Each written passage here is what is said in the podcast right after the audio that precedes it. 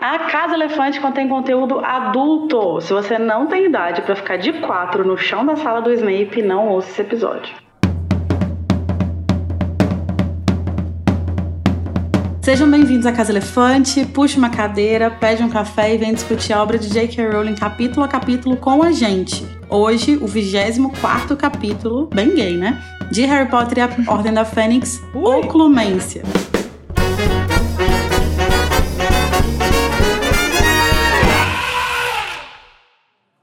Os nossos episódios sempre levam em consideração os acontecimentos de todas as obras do mundo bruxo que já foram publicadas. Então, se você não sabe o que, que tem no departamento de mistérios, leia todos os livros antes de prosseguir. Eu sou a Larissa Andrioli, que sei muito bem que a mente não é um livro que se possa abrir e ler ao bel prazer, ok? Tô infelizmente. E eu tô aqui com o Junior Code, que parece bem mais humorado, soltando menos resmungos azedos. Aconteceu alguma coisa, amigo? Tá, tá feliz? Não posso contar para vocês. Vocês nos perdem por esperar o que vai vir aí. Estou tramando aqui um, um plano secreto. Gente, tô chocada. Quem viver verá. Então tá. E tô aqui também com a Luísa Zanferdini, que eu ouvi dizer que tá tunando veneno de cobras por aí. Como é que funciona isso, Luísa? É um, é um empreendimento assim? Dá dinheiro? Eu passei no concurso do Pimp My Snake e agora ela tá rebaixada com presas neon. Tô tunando ela. Uma cobra rebaixada. Ai, fiz mais, né? Com foguinho assim do lado. Muito bom, muito bom. Então, acho que a Nagini é uma dessas, né? Parece. Com certeza. E hoje a gente vai falar sobre rixas adolescentes, ramos obscuros da magia e macambuzice. Code, conta pra gente uma coisa. Os ouvintes que quiserem falar com a gente, como é que eles fazem? Vocês vão lá nas nossas redes sociais procurando por A Casa Elefante em várias plataformas, né? Tem o Twitter, tem o Instagram, tem até no Facebook, embora a gente não use tanto, mas tem lá também. E aí vocês podem mandar mensagem nos comentários, né? E interagir com a gente também nos stories, nos reels e tudo mais. Além disso, vocês podem também participar de um grupo dos nossos ouvintes, que a gente comenta bastante lá, no Telegram. E tem também o servidor do Discord, que a gente conversa por voz, fica bagunçando até altas horas da noite, às vezes jogando alguma coisa, batendo papo, de vez em quando rola uma discussão parecida com a do Snape com o Sirius, que acontece nesse capítulo. É Mas é, tá tudo, tá tudo bem, tá tudo entre, né? Tudo, tudo é a ordem da Fênix, todo mundo do mesmo lado. É isso aí. É, e além disso, né, vocês podem também mandar um e-mail, né, caso você é, viva no tempo da Mesopotâmia, que para mandar um e-mail é acasaelefante.animagos.com.br. Deixa sua mensagem lá pra gente, que a gente vai adorar a sua interação e a gente vai interagir com você. Muito bem, muito bom. Mas agora vamos pro choque de monstro. O choque de monstro que é o nosso duelo de resumos. Graças a Deus, é sempre muito bom estar aqui, ó, só olhando. Que às vezes é doloroso também julgar. Mas no nosso tradicional duelo de resumos, os dois participantes vão tentar resumir em até 30 segundos o capítulo da semana e o vencedor vai ter o direito de escolher por onde começar a discussão do capítulo. Então a gente vai jogar um dado para decidir quem tem o direito de escolher quem começa. É, Luísa, você quer par ou ímpar? Par. Vamos ver, vamos ver. A Luísa ganhou. Deu par. Deu seis. Então, Luísa, você pode escolher se você começa o resumo ou se você dá esse direito pro Code. Qual vai ser a sua Ai, escolha de hoje? Eu vou começar. Bold. Iniciativa. ok. Inspirada pela Hermione, né? Uma mulher empoderada. Então, Luísa, uma mulher decidida, forte, que não precisa de ninguém, vai começar. Luísa Sanferdini, você vai tentar fazer um resumo de até 30 segundos do capítulo Oclumência em 3, 2, 1, vai. Ai, meu Deus, esse capítulo é gigante. O Harry, o Harry tá lá na casa do Sirius, e aí o Sirius tá tipo, ai meu Deus, o Harry vai embora, vou ficar sozinho de novo. E o Harry fica se remoendo de despedir dele. Aí ele dá uma despedida fica com aquela sensação ruim. Aí. Ah, não, mas antes disso, o Snape aparece lá, fala pro Harry que ele vai ter aula de ocumência, aí o, o Sirius e o Snape brigam, muito adultos da parte deles.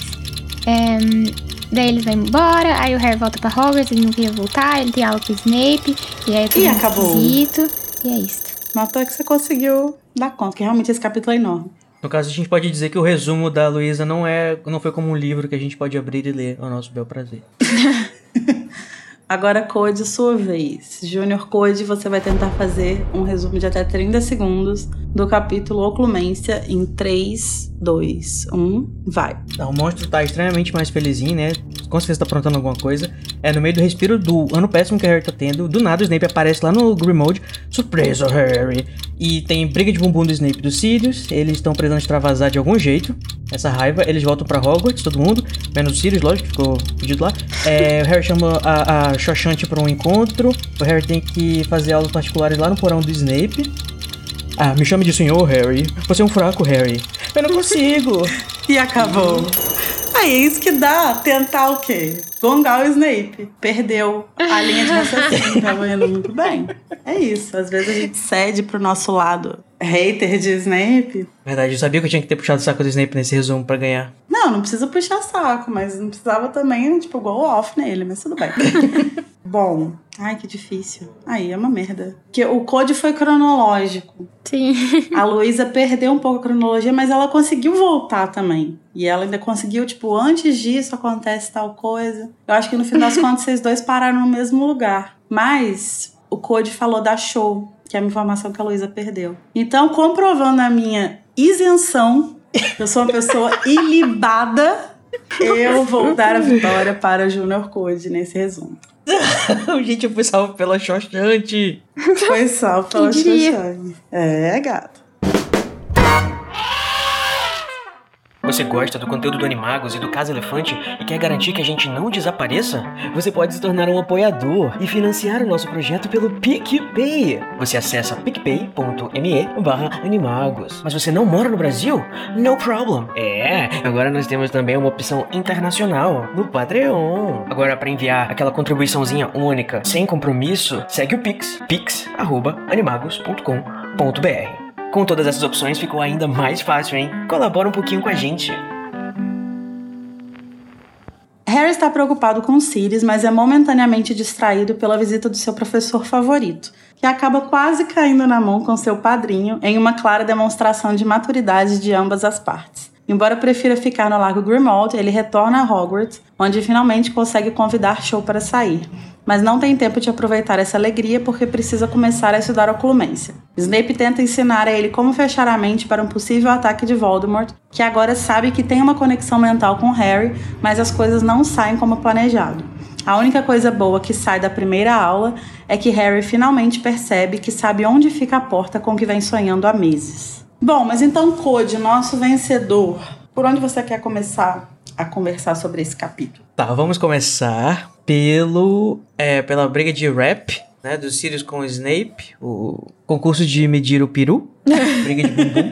Todas as formas possíveis de, de, de se referir a essa interação tão adulta, não é mesmo? Eu amei que você colocou nos comentários Dick Measuring, measuring Contest e que pode ser Dick nos dois sentidos, né? Porque os dois também estão disputando quem que é mais escroto. Quem que é o Né? maior dick? Boa. Olá. Meu nome é Lia Psicográfica e vou traduzir os anglicanismos excessivos dos hosts neste episódio. Aqui, Larissa quis dizer disputa de tamanho de pau, mas a palavra Jack em português também pode significar babaca. Medir varinha. É, Mas assim, varinha. a- a- aquele, né? Já ia falar direito de, de, de, de novo em inglês. Right off the bat, aqui. Logo de cara, Falando em bat, né? Em morcegão. É verdade. Quem que vocês acham que é o maior dick nesse, nesse contexto, nesse contexto, nesse contest? disputa Olha, eu acho que o Sirius, ele usou argumentos muito fracos, assim. Eu acho que na, na hora da briga, quem ganhou foi o Snape ali. Cara, hoje tem só gente libada aqui. Só gente Ah! de retidão não, moral. Eu tô perguntando, não tô perguntando quem ganhou a batalha de rap. Quero Ah, saber tá. quem foi o maior dick. Ah, o Snape, porque ele ganhou. Ah, gente, mas é porque é o estado natural dele, né? Ele sai, ele tem. É, ele tá bem treinado. E o que você acha, Lari? Não, eu acho que ele, que ele é o mais escroto também, mas eu acho que ele tá certo. A Lari falando isso com É. duas oitavas acima, né? Eu acho que ele é o mais escroto. É porque, tipo assim, eu acho que assim, na verdade, certo ninguém tá nessa discussão. O, o Sirius, eu acho que ele tem um. é, acontece uma. Eu entendo esse incômodo dele com o, o Snape ser quem vai ensinar o Clemência pro Harry. Mas ao mesmo tempo eu fico pensando no seguinte: essa necessidade dele de questionar Por que, que é o Snape? Por que, que não é o Dumbledore? Num contexto em que o Harry já tá tão magoado porque o Dumbledore tá, de alguma forma, se afastando dele e tal. Deu ghost nele. Eu, é, deu ghost nele. Eu acho que isso é despropositado, assim. Tipo, eu entendo o incômodo de ser justamente o Snape, mas eu acho que a partir do momento que ele vocaliza isso, e ainda com essa pergunta, e não só tipo, ah, por que você? Mas porque ele faz questão de falar, por que não o Dumbledore? Eu acho que ele coloca mais minhoca na cabeça do Harry, sabe? Com relação ao Dumbledore. É, o, o Sirius não tá ajudando, né? É, eu acho que ele não ajuda. Sendo que na, no outro capítulo, alguns capítulos para trás, quando o Harry fala sobre o sonho, né, com ele e tal, ele tenta ser super, tipo, reassuring. Tranquilizador. Fala, não, o, o Dumbledore sabe o que faz, a gente tem que confiar e tal. E aí aqui ele perde um o pouco Dumbledore isso. é, é, age de, caminho, de, de formas misteriosas. Dumbledore escreve certo por, linhas tortas. Eu acho que nesse momento rola uma inveja também de que o Snape vai passar mais tempo com o Harry do que o Pode ser. próprio Sirius, né? É, e aí eu acho que quando isso tudo se junta, assim, é, e quando os dois estão juntos, né? Quando o Sirius e o Snape interagem, é, eles esquecem completamente que eles são caras de 30 e tantos anos, né? De 30. Sim. Aqui eles têm o quê? Tipo, 36 anos na cara. É, eu acho que eles esquecem disso, sabe? Ele, é, o que eu também compreendo, dado o contexto dos dois, a história dos dois e tal. Então eu acho que o Sirius ele se perde num questionamento ali que não tinha necessidade de ser feito com o Harry presente. E aí ele acaba caindo numa, numa necessidade de, de questionar o Snape. E o Snape, quando questionado na sua competência, na sua capacidade de fazer as coisas, ele, tipo, ele vai bater de volta. O rebuceteio é muito grande, né? É, eu, eu, tô, eu tô a um milímetro de citar Taylor Swift nesse episódio. Mas o chefe vai tá, amiga. É porque tem uma música dela que ela fa- chama Mad Woman, que ela fala é, Does a scorpion sting when fighting back? Um escorpião pica ao lutar. It strikes to kill. Eles atacam para matar. Sabe? Então, tipo assim, tipo, o Snape ele não vai. Ele não vai só ouvir calado. Ele vai dar porrada de volta. E, e aí é o que a gente tava falando no início. Tipo assim, ele sabe ser babaca. Ele sabe muito bem ser babaca, ele é muito treinado pra isso. Então ele vai dar na cara do Sirius, sabe? Ele é um excelente cuzão quando necessário. Quando, né, quando, é, quando é, é, é prompted. Solicitado. Eu, eu tava pensando assim também que, assim, essa não é a primeira interação deles, né? Eles provavelmente interagem bastante durante as reuniões da ordem, na frente de Deve todos os outros sempre adultos. nesse nível, inclusive, esse bobear.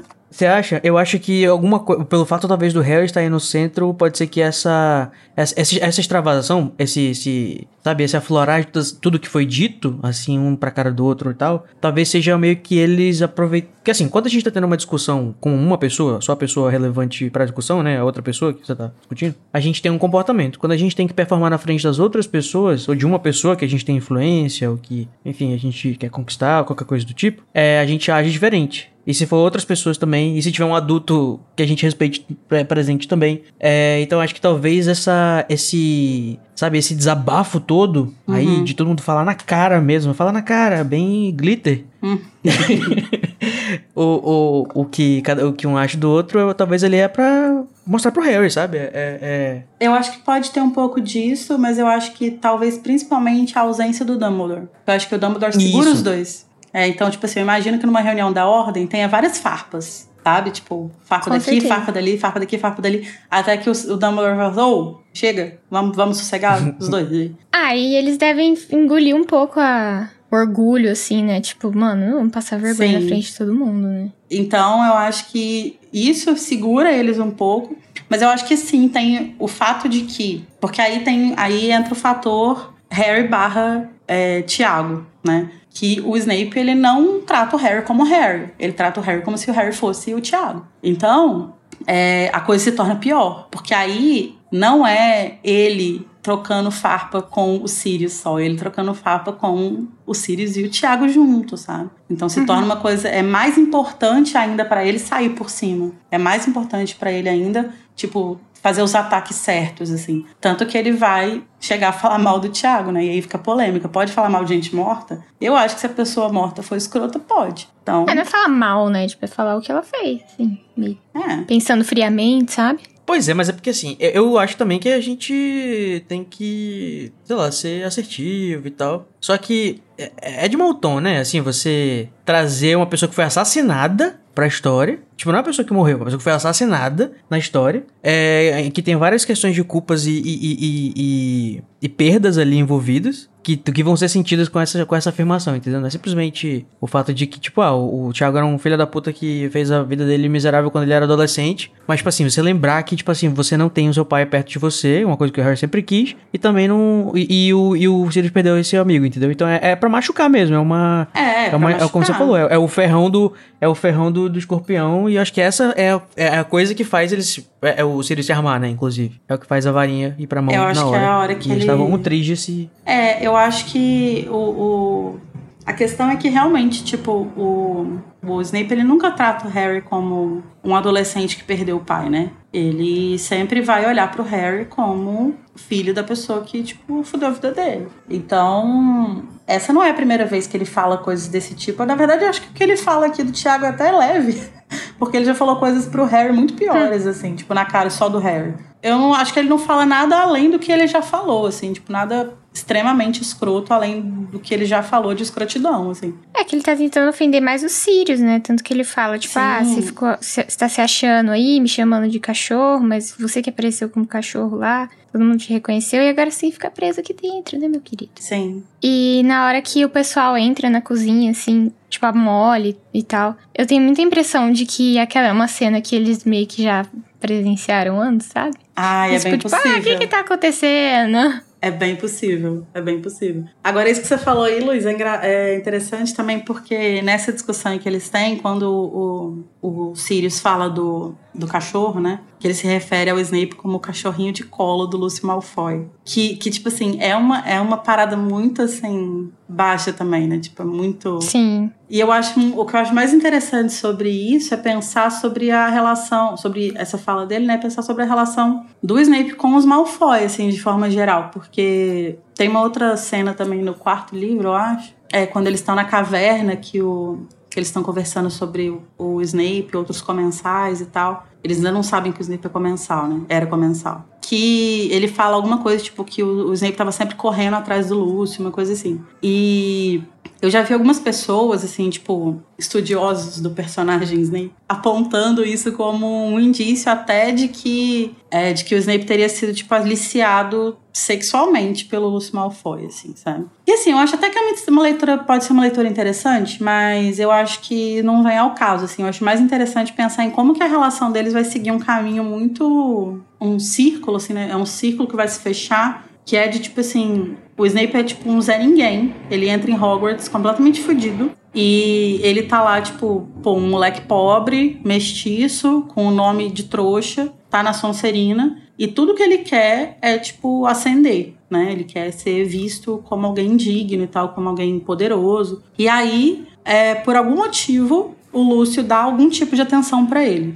Seja lá porque. O Snape fazia o dever de casa do Lúcio. Com certeza, com certeza. E aí, tipo, o Lúcio meio que adota ele, assim, né? E dá algum tipo de, de acolhimento para ele. E aí, tipo, ele olha pra, pra, pro Lúcio, que é um cara que vem de uma família poderosa, uma família rica, ele é mais velho, ele é monitor. E aí, tipo, esse cara tá dando. Ele é bonito. É, e provavelmente é, é o primeiro contato que ele tem com ideias de supremacia, assim, tipo, diretamente, né? De supremacia bruxa e tal. E aí, o Snape vê nele tudo que ele precisa, né? Tipo, pra, pra fazer o próprio nome, assim. E aí, eles vão à medida que os anos vão passando, eles vão, pelo menos dentro do círculo do Voldemort, quase que se igualando de poder e influência. É, e eles parecem até desenvolver algum tipo de relação, de, de algum tipo de respeito entre eles, assim, até carinho. Até porque tem alguns momentos que o, o, Draco fala algumas coisas que dá a entender que ele é, tipo, muito bem. Se fala muito bem do Snape na casa dos Malfoy. Até o ponto em que essa relação vai se inverter, né? E no sexto livro, a Narcisa precisa pedir ajuda pro Snape para proteger o próprio filho, né? Porque ser o Malfoy já não significa mais nada entre é, o círculo do Voldemort. Então ela precisa que o Snape proteja ele, ela precisa que o Snape cuide dele. Então é muito doido como que isso tudo vai se vai se invertendo, né? Como que ele vai de cachorrinho de colo dos Malfoy a, sei lá, Aquele que segura a coleira. Exatamente. É, isso diz muito sobre a própria, o próprio, a própria mudança de foco do Voldemort, né? Que ele fala lá na, na Câmara Secreta que o foco dele no começo era, tipo, eliminar os trouxas de Hogwarts. E aí, depois de um tempo, o foco dele passou a ser o Harry. E nesse caso, o Snape ajuda muito ele nisso, né? Sim. Muito mais do que o Lúcio. Os Malfoy não têm nada pra oferecer nesse sentido, praticamente, é, né? exatamente. E hum, nessa hora que o Sirius e o Snape estão brigando, assim, depois o Harry fica querendo falar, tipo, ah, não acredite em nada que ele falou, porque ele é bosta, tal, blá blá blá. E eu já fico, tipo, com o coração partido, assim, porque o Harry fica esse capítulo inteiro meio que pensando em conversar com o Sirius, Uhum. mas nunca dá muito certo. E aí, tipo, parece um grande. Uma grande premonição, assim, da morte dele. É horrível. Uhum. E tem uma hora, né? Acho que na hora que eles estão se despedindo, que. Acho que fala alguma coisa, tipo, como que o Harry sentia que talvez aquela fosse a última vez. Tava vendo ele, eu tô. Uhum, Acho que eu ele tô- tava com um sentimento ruim, assim. E foi uma despedida muito rápida, muito tumultuada, assim. Sim. Tipo, nossa, péssimo. É o tipo de coisa que depois que acontece a tragédia, você fica lembrando, tipo assim, mano, e se eu tivesse Uhum. falado? Uhum. E se eu tivesse ficado mais tempo, sabe? Sim. Tipo, ai, tadinho. Ele dá o presente, gente, pro Harry que o Harry nunca abre. E Nossa, que ia, que ia resolver todo o final desse livro. Nossa, isso sempre quebra meu coração. E de certa forma, essa é a última vez que ele vê o Sirius pessoalmente, né? Porque Não, depois. ele vê lá, na, lá, no, lá no departamento de mistérios, não? É, mas Não, tipo, é, mas antes do, antes do evento da morte, né? Que a outra vez que ele interage com o Sirius é pela lareira, né? Quando ele vê a memória do Snape, vai lá conversar com ele, mas é pela lareira, assim, não chega. É, tipo, eles, eles não têm um momento só deles, né, de novo. É, É. não tem, exatamente. Acho que esse é o momento mais é, sentimentozinho, assim, que daria pra ter algum tipo de interação mais pessoal. Mas eu fico pensando, tadinho do Sirius também, além de de estar isolado ali, né? Ver que o Harry nunca olhou o espelho daquele deu. Eu imaginava às vezes de na, na noite, sei lá, no momento que ele tava sozinho a fim de falar com o Harry. Ele olhava e o Harry até agora não, não tava usando o espelho dele ainda. Sim, deve ter sido triste. Então, agora volta, é, pra, pra continuar rapidinho aquela questão da briga dos dois, eu acho que assim. Claro, falando de, de forma estratégica pra guerra, os dois estão completamente contraproducentes aí, né? Mas são seres humanos que têm as suas, as suas rixas e as suas, os seus sentimentos envolvidos. Mas eu acho, por exemplo, que o, o, o move do Snape A jogada do Snap. por exemplo, as coisas que o, que o, que o Sirius fala basicamente são pra criar desconfiança no Harry de que o Snape ainda está do lado do Voldemort. Que também é muito contraproducente pra a ideia na guerra. Tipo, se o Harry não confiar no Snape, que inclusive ele não confia, e também é por isso eu acho que o Harry não vai falar com o Snape no final do livro quando ele tá procurando alguém da Ordem, que podia também resolver toda a questão. Ele só lembra É, do o- Snape quando as coisas já estão fodidas, né? É, cara, eu lembro de reler isso, cara. E eu tinha esquecido quando que ele relembra, né? E aí, É. quando eu tava lendo essa sequência e tal, não sei o quê. Aí eu ficava assim, Harry, pelo amor de Deus, tem o Snape da ordem também, Harry. Não, eu vou te dizer que quando eu tava lendo, eu também esqueci do Snape. E aí, tipo, eu lembrei junto com o Harry, sabe? Porque eu também, tô, eu também tava, tipo, a primeira vez que eu tava lendo, né?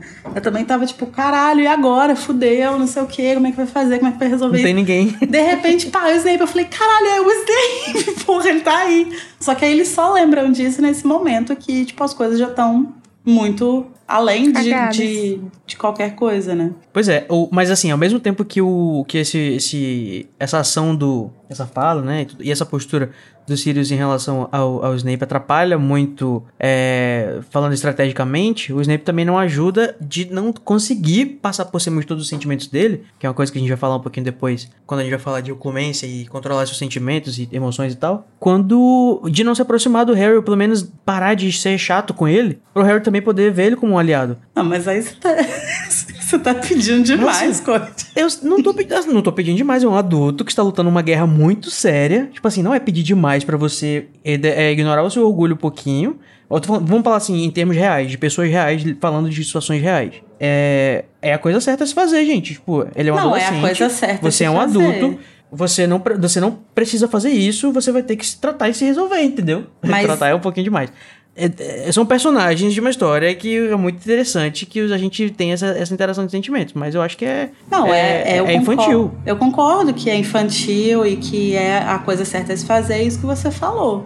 Só que eu acho que é, é impossível, cara, pra ele. Eu acho que pra ele É é. para o Snape, né? Para o personagem Snape. ele, para ele especificamente, pensando na história dele, nos traumas dele, nas questões dele, É impossível. E aí, até uma coisa que você comentou quando a gente estava conversando sobre a pauta, é, em outro tópico, né, em outro ponto do capítulo que você trouxe isso, mas que eu acho que cabe aqui, que é de que às vezes o Snape parece aquela pessoa que, tipo, aquele adulto que tá tentando te proteger de alguma coisa, mas de todos os jeitos errados possíveis, assim, sabe? Sim. Tipo, de uma forma violenta, de uma forma sem ser com carinho, com atenção, com cuidado. Mas ele tá tentando proteger, só que ele não sabe proteger de outro jeito, sabe? Ele não é a mole. Sim. Ele não é a- uma pessoa carinhosa, ele não tem é, elementos para ser essa pessoa. Então ele faz do jeito que ele sabe. E além dele fazer do jeito que ele sabe, ele faz. É, no Harry ainda tem toda uma carga, né? Muito diferente, assim, que,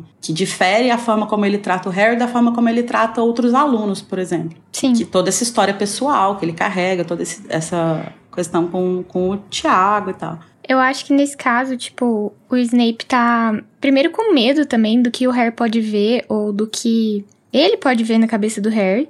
E não dá pra cobrar do Snape uma coisa que, tipo, meio que nem a gente consegue controlar, sabe? A gente, tá, nós somos adultos e tal, mas tem hora que a gente faz umas coisas muito ridículas, tipo... Oh.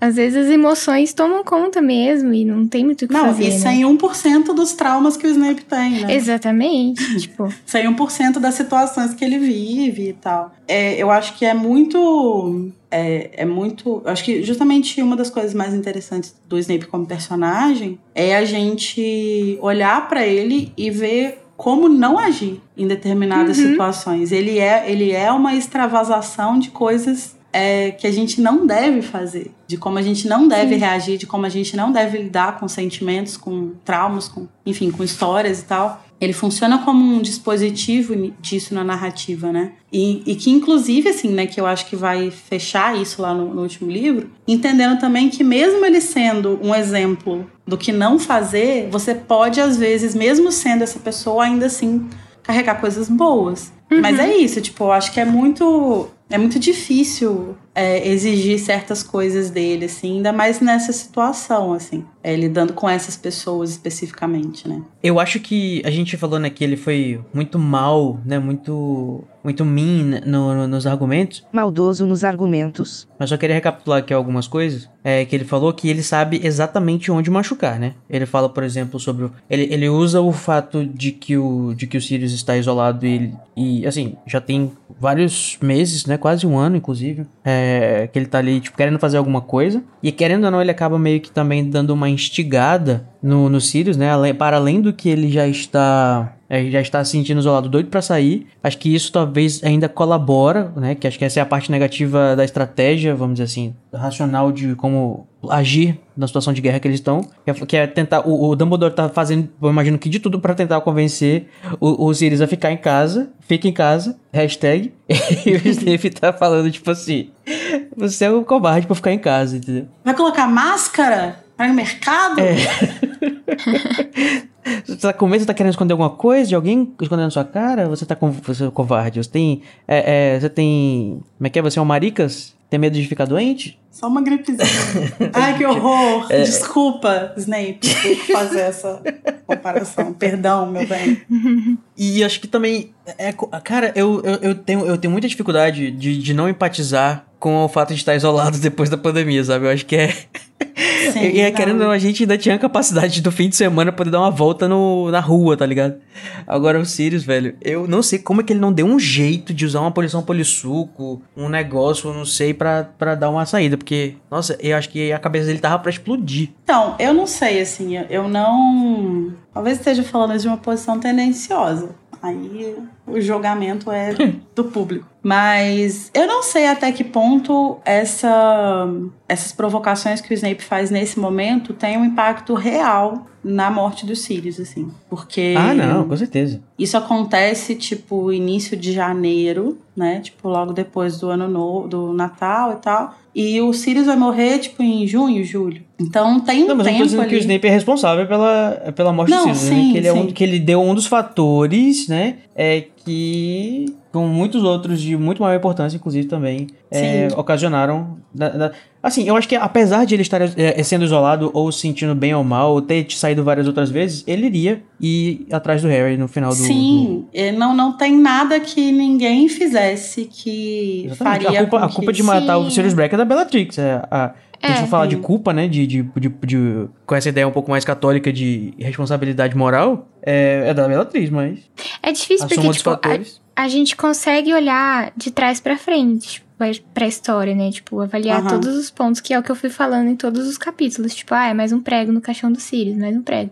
Sim. Tipo, é um dominó, é uma Sim. circunstância de eventos, assim, que vão desencadeando mais coisas que levam até aquele momento. Sim. É, mas ao mesmo tempo, tipo, a única coisa que meio que fez tudo aquilo acontecer, é, do Harry achar que era o Sirius que tava lá, foi o fato do Voldemort conseguir entrar na cabeça dele. Então a gente fica com isso na cabeça de que o Sirius só, só foi porque o Harry achou que ele tava lá. Mas na verdade ele iria de qualquer jeito. Tipo, se, se, se o Harry achasse que tivesse, sei lá, tipo, o Dumbledore, tá, é uma- um exemplo bem tosco, sei lá, tipo, Hermione tivesse lá. Em qualquer situação que o Harry tivesse Qualquer em perigo, pessoa que, que o Harry. É, qualquer pessoa que o Harry fosse salvar, o Sirius ia junto. Então, tipo, Ai, Isso ia Harry acontecer. Potter. Eu fico pensando, porra, Harry, você acha mesmo que você e seus coleguinhas da escola vão, vão, vão, de- que vão levar três horas pra chegar na porra do lugar onde o Voldemort tá torturando o Sirius e vocês vão derrotar o Voldemort e ele, viu- o Sirius não vai estar é um vivo? heróizinho dentro, dre- dentro dele, né? É, eu acho que, assim, se a gente for pensar em, em culpa direta, sim, é a Bellatriz, mas eu acho que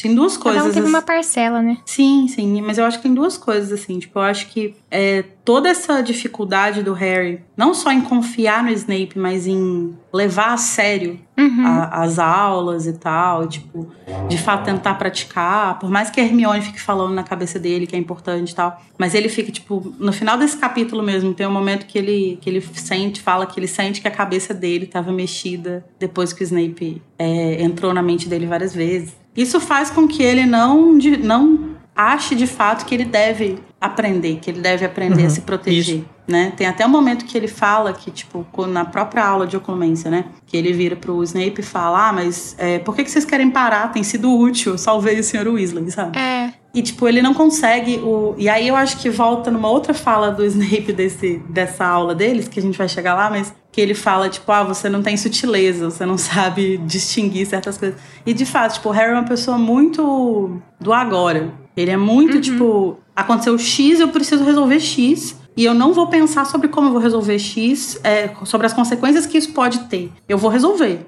E, e isso é um problema. Isso é um problema porque a- cada ato dele tem uma série de ramificações que vão atingir diversas pessoas em diversos níveis, assim. Uhum. Eu, eu, eu vejo que assim, também o, o- é sobre essa questão do Harry não se importar com. Não, não ver a relevância, não ver o, o sentido, talvez, em, em continuar praticando. Isso que é tão difícil pra ele, que é a oclumência. Eu acho que, de certa forma, eu tô um pouco com. Eu, eu concordo que eu acho que se fosse ter. Se fosse ele ter insights à, à mente ou os sentimentos do, do Voldemort, independente disso ser. Eu tô falando de uma forma muito fria e racional agora, tá? Mas talvez agisse diferente se fosse alguém próximo de mim.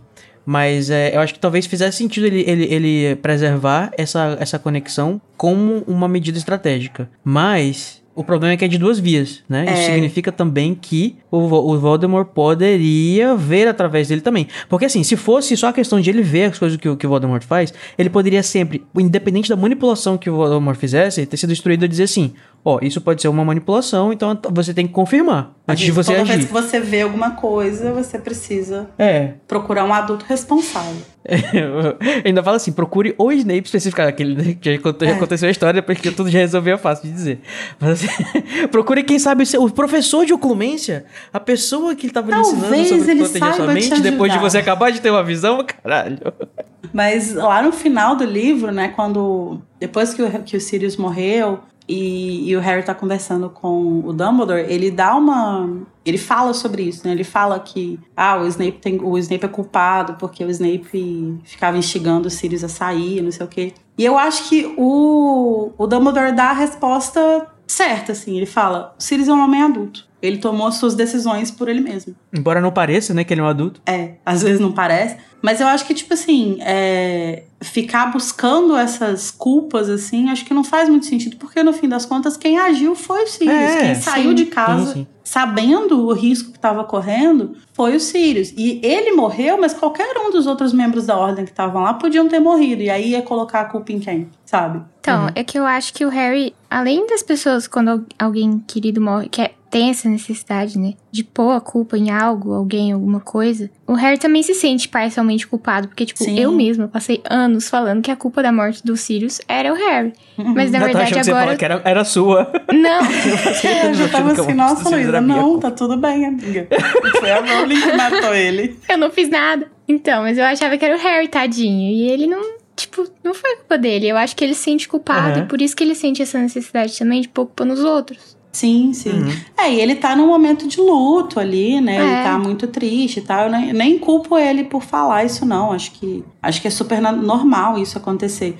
Mas eu acho que essa resposta do Dumbledore é muito, é muito importante da gente levar ela em consideração, sabe? Uhum. Pois é, eu acho que assim, é como você falou, né? é, eu também não estava, eu não estou aqui propondo a gente procurar a- a- ou, ou definir que o Snape é o culpado ou, ou tem uma parcela de culpa, entre aspas, ou responsabilidade no que aconteceu. Eu acho que quando a gente analisa as, as ações negativas que ocasionaram em alguma coisa mais negativa ainda, eu acho que é importante a gente observar e refletir sobre as coisas que, que, que podem ter causado pra gente poder agir daí em diante. Tipo assim, não Sim. repetir esses comportamentos. Entendeu? Mas sobre o que já passou, a gente não pode. A gente realmente não pode. Eu não acredito em, em- em responsabilidade moral, inclusive. Inclusive, eu acho que quando você. Quando a gente tá pensando, pensando nessa, nessa questão, assim, né? Tipo, das ações que têm impactos e que, enfim, podem gerar é, resultados negativos e tal, e, e pensa, é, enfim, se a gente voltar na história para buscar outros, outras causas mais antigas, então, da morte do Sirius,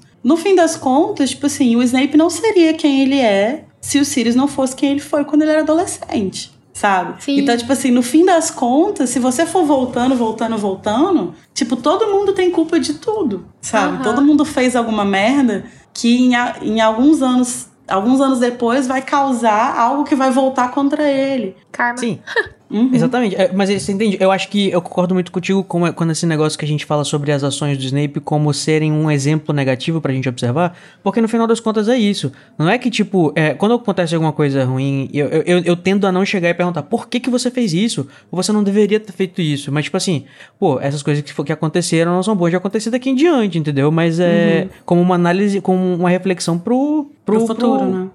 Daqui em diante, não dá pra mudar o sim, passado. Sim. E eu acho que, que o Harry é um personagem muito interessante porque ele enxerga muito a humanidade das pessoas, né? E assim, a gente vai a gente vai chegar nesse capítulo que é pra mim o, o capítulo mais dolorido de ler assim, que é o do, da pior memória, que aquilo ali nossa dá uma série de gatilhos assim, tipo, é horrível pra mim ler aquele capítulo, mas eu acho fascinante a postura do Harry depois da, daquela, daquela memória.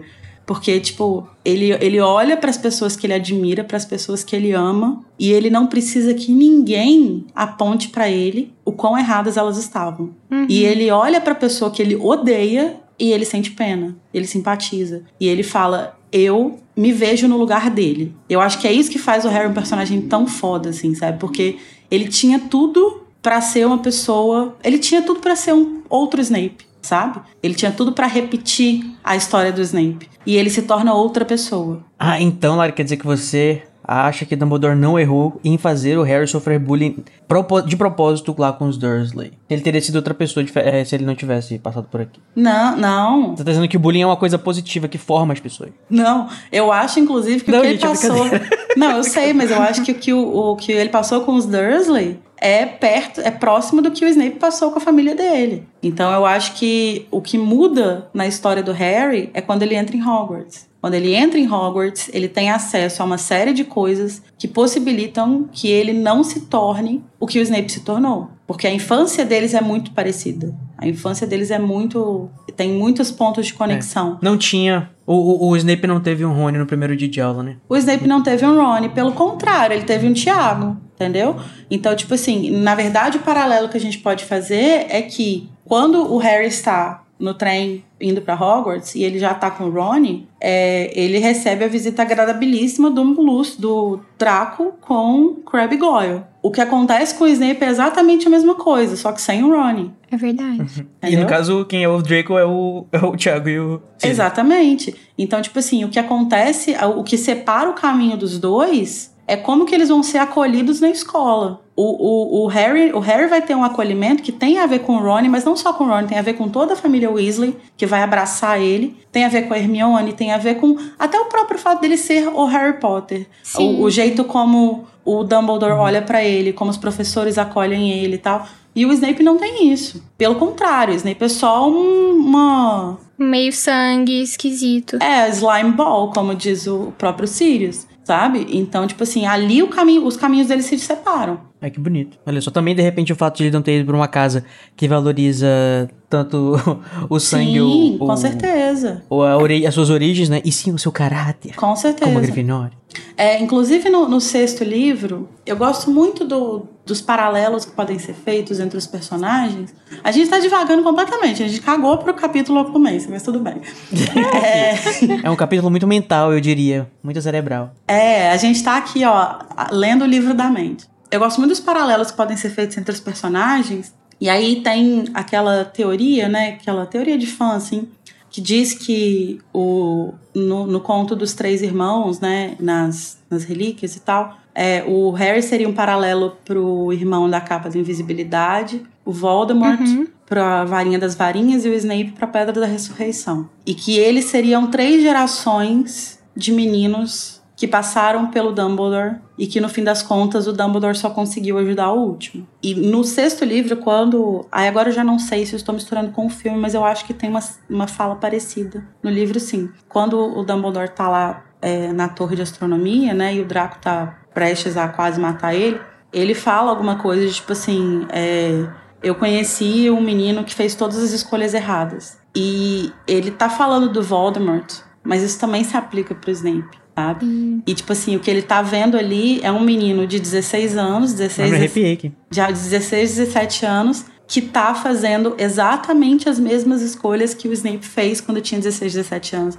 E é justamente por isso que o Snape se empenha tanto em proteger o Draco. Porque ele tá vendo outra pessoa ir pelo mesmo caminho dele. Que é um caminho que ele se arrepende de ter trilhado, sabe? Uhum. Então. Ai. Porra, cara.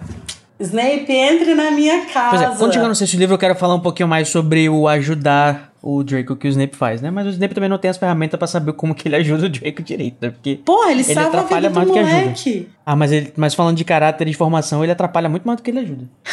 Só queria dizer que no final de todas essas releituras, a Lari vai conseguir me converter 100% Claro a que eu uma vou. fã do Snape. Essa é a minha missão de vida.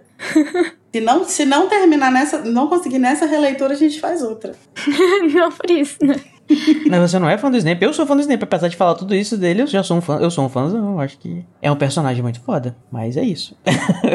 Vírgula. Mas, é Mas, mas o que você tava falando, Lari, antes, é, sobre o Harry tá amadurecendo e tal. Eu acho que é isso que, inclusive, faz ele ver a briga dos dois e tentar separar. Tipo, não só porque ele não quer que o Sirius, enfim, se machuque ou faça merda, mas porque ele vê que aquilo é uma, uma coisa que, tipo, você não vai resolver no soco. Uhum, Inclusive, eu acho que isso também tem a ver com a briga que ele teve com o Draco antes das férias. uhum. Porque ele saiu, se exaltou, saiu no soco, deu tudo errado. É, e eu acho que tanto que aí o que a gente vai ver ao longo dos próximos capítulos é que em nenhum momento que o Harry menciona essa briga, ou que ele pensa sobre essa briga, ele pensa sobre ela, tipo, com raiva do Snape, ou puto com o Snape, ou falando, tipo assim, ai, nossa, o Sirius tinha que ter metido um lavada na cara dele. Nada do tipo. Ele tá sempre só preocupado com as consequências daquilo ali no Sirius. E eu acho que isso é uma nova forma de enxergar mesmo, né? Que tem a ver com essa maturidade, assim. E ele entende meio que o lado dos dois, né? Mas eu acho que um, uma briguinha assim, um- uns dois minutinhos de soco, de repente uma noite de, de, de sexo fervoroso, eu acho que resolvia também um pouco, dava pra dar uma Pois amenizada. é, aí. então, né? Eu acho que a gente pode deixar uma enquete para os nossos ouvintes. Enquete. O que que resolveria a tensão entre Sirius e Snape? Uma noite de Tensão. sexo ou uma briga de soco? A minha resposta foi rough sex. Sexo violento. Em nenhum momento uma noite de sexo na minha cabeça incluiu, tipo, amorzinho. Isso não faz parte dos dois personagens. Sem, sem fuder fofo. É, Não tem costa, não dá pra fuder fogo. dog style, né? Nossa,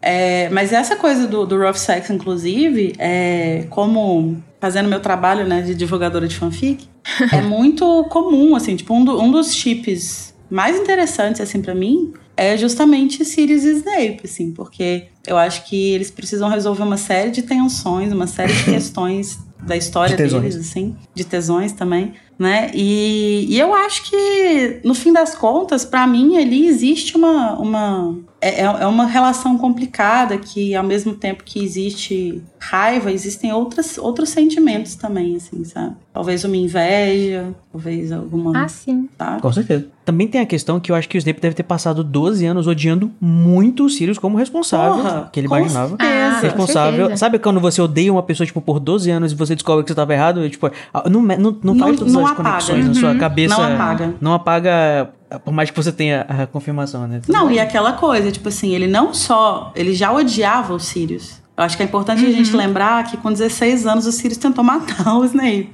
Né? Tipo assim, acho que isso já é motivo suficiente pra você odiar a pessoa pelo resto da sua vida. Eu acho, eu acho compreensível que você odeie uma pessoa pelo resto da sua vida depois que ela tenta te matar. Além disso, tem essa coisa, assim, tipo, ele passou 12 anos achando que o Sirius era responsável pela morte da Lily. Então, não é uma parada que, tipo assim, você vira o interruptor. Sabe? Pronto, ah não, agora ele é inocente, gente. Eu tava errado, foi mal. Vamos tomar um café? Não, não existe. É, e mesmo que o Sirius não tenha sido um responsável direto pela morte, eu acho que ele culpa ele um pouco também de ter passado o bastão pro, pro Rabicho. né? Sim. E aí eu acho que cai num negócio que a gente discutiu isso, inclusive, no, no advento. E isso, gente, escutem um advento de Natal. Pra quem não, não lembra ou não ouviu e tal, no, no advento que a gente fez em dezembro, a gente tem três episódios que, que cabem nessa discussão. A gente tem um episódio sobre o Snape, a gente tem um episódio sobre o Sirius, e a gente tem um episódio que é tipo um duelo dos dois, assim, tipo uma, uma- um exercício de aproximação Um choque de monstro. entre os dois. É.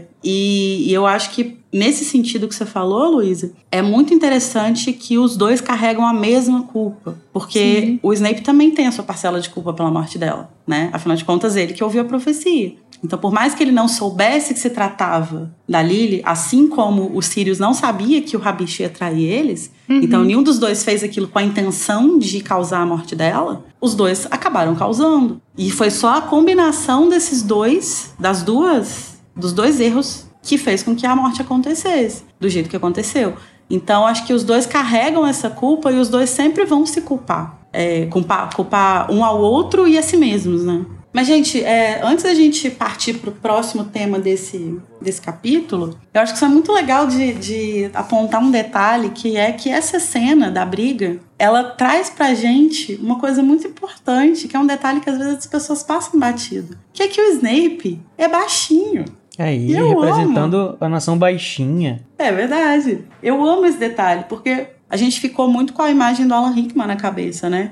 O Alan Rickman era um cara que tinha, sei lá, 1,90m. Então a gente fica com essa coisa, essa, essa imagem. E todas as vezes que o Snape é descrito no livro, do ponto de vista do Harry, ele tá sempre. É, é sempre esse adjetivo, tipo, towering over. Hovering over. Ele tá sempre, tipo, acima. Lá, lógico, o Harry é uma criança, né? no- nos primeiros livros. Mas no fim das contas, isso tem muito mais a ver com postura e com a forma como as pessoas veem ele do que com porte físico de verdade. Porque toda vez que ele é descrito em relação a um adulto, ele é descrito como mais baixo. Então, tipo, aqui nessa cena, tipo, eles estão cada, cada um de um lado da mesa e ainda assim, tipo assim, eles estão a uma distância considerável e ainda assim o Harry repara que o Snape era, e é, é assim que se diz, consideravelmente mais baixo que o Sirius. E eu amo isso, gente, porque é, é, um, é uma pitulinha destruindo Voldemort. Perfeito.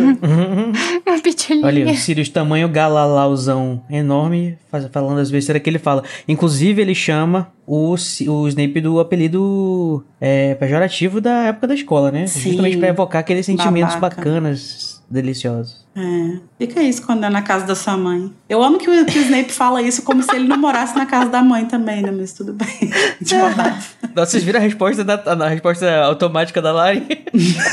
é partir pra baixaria também.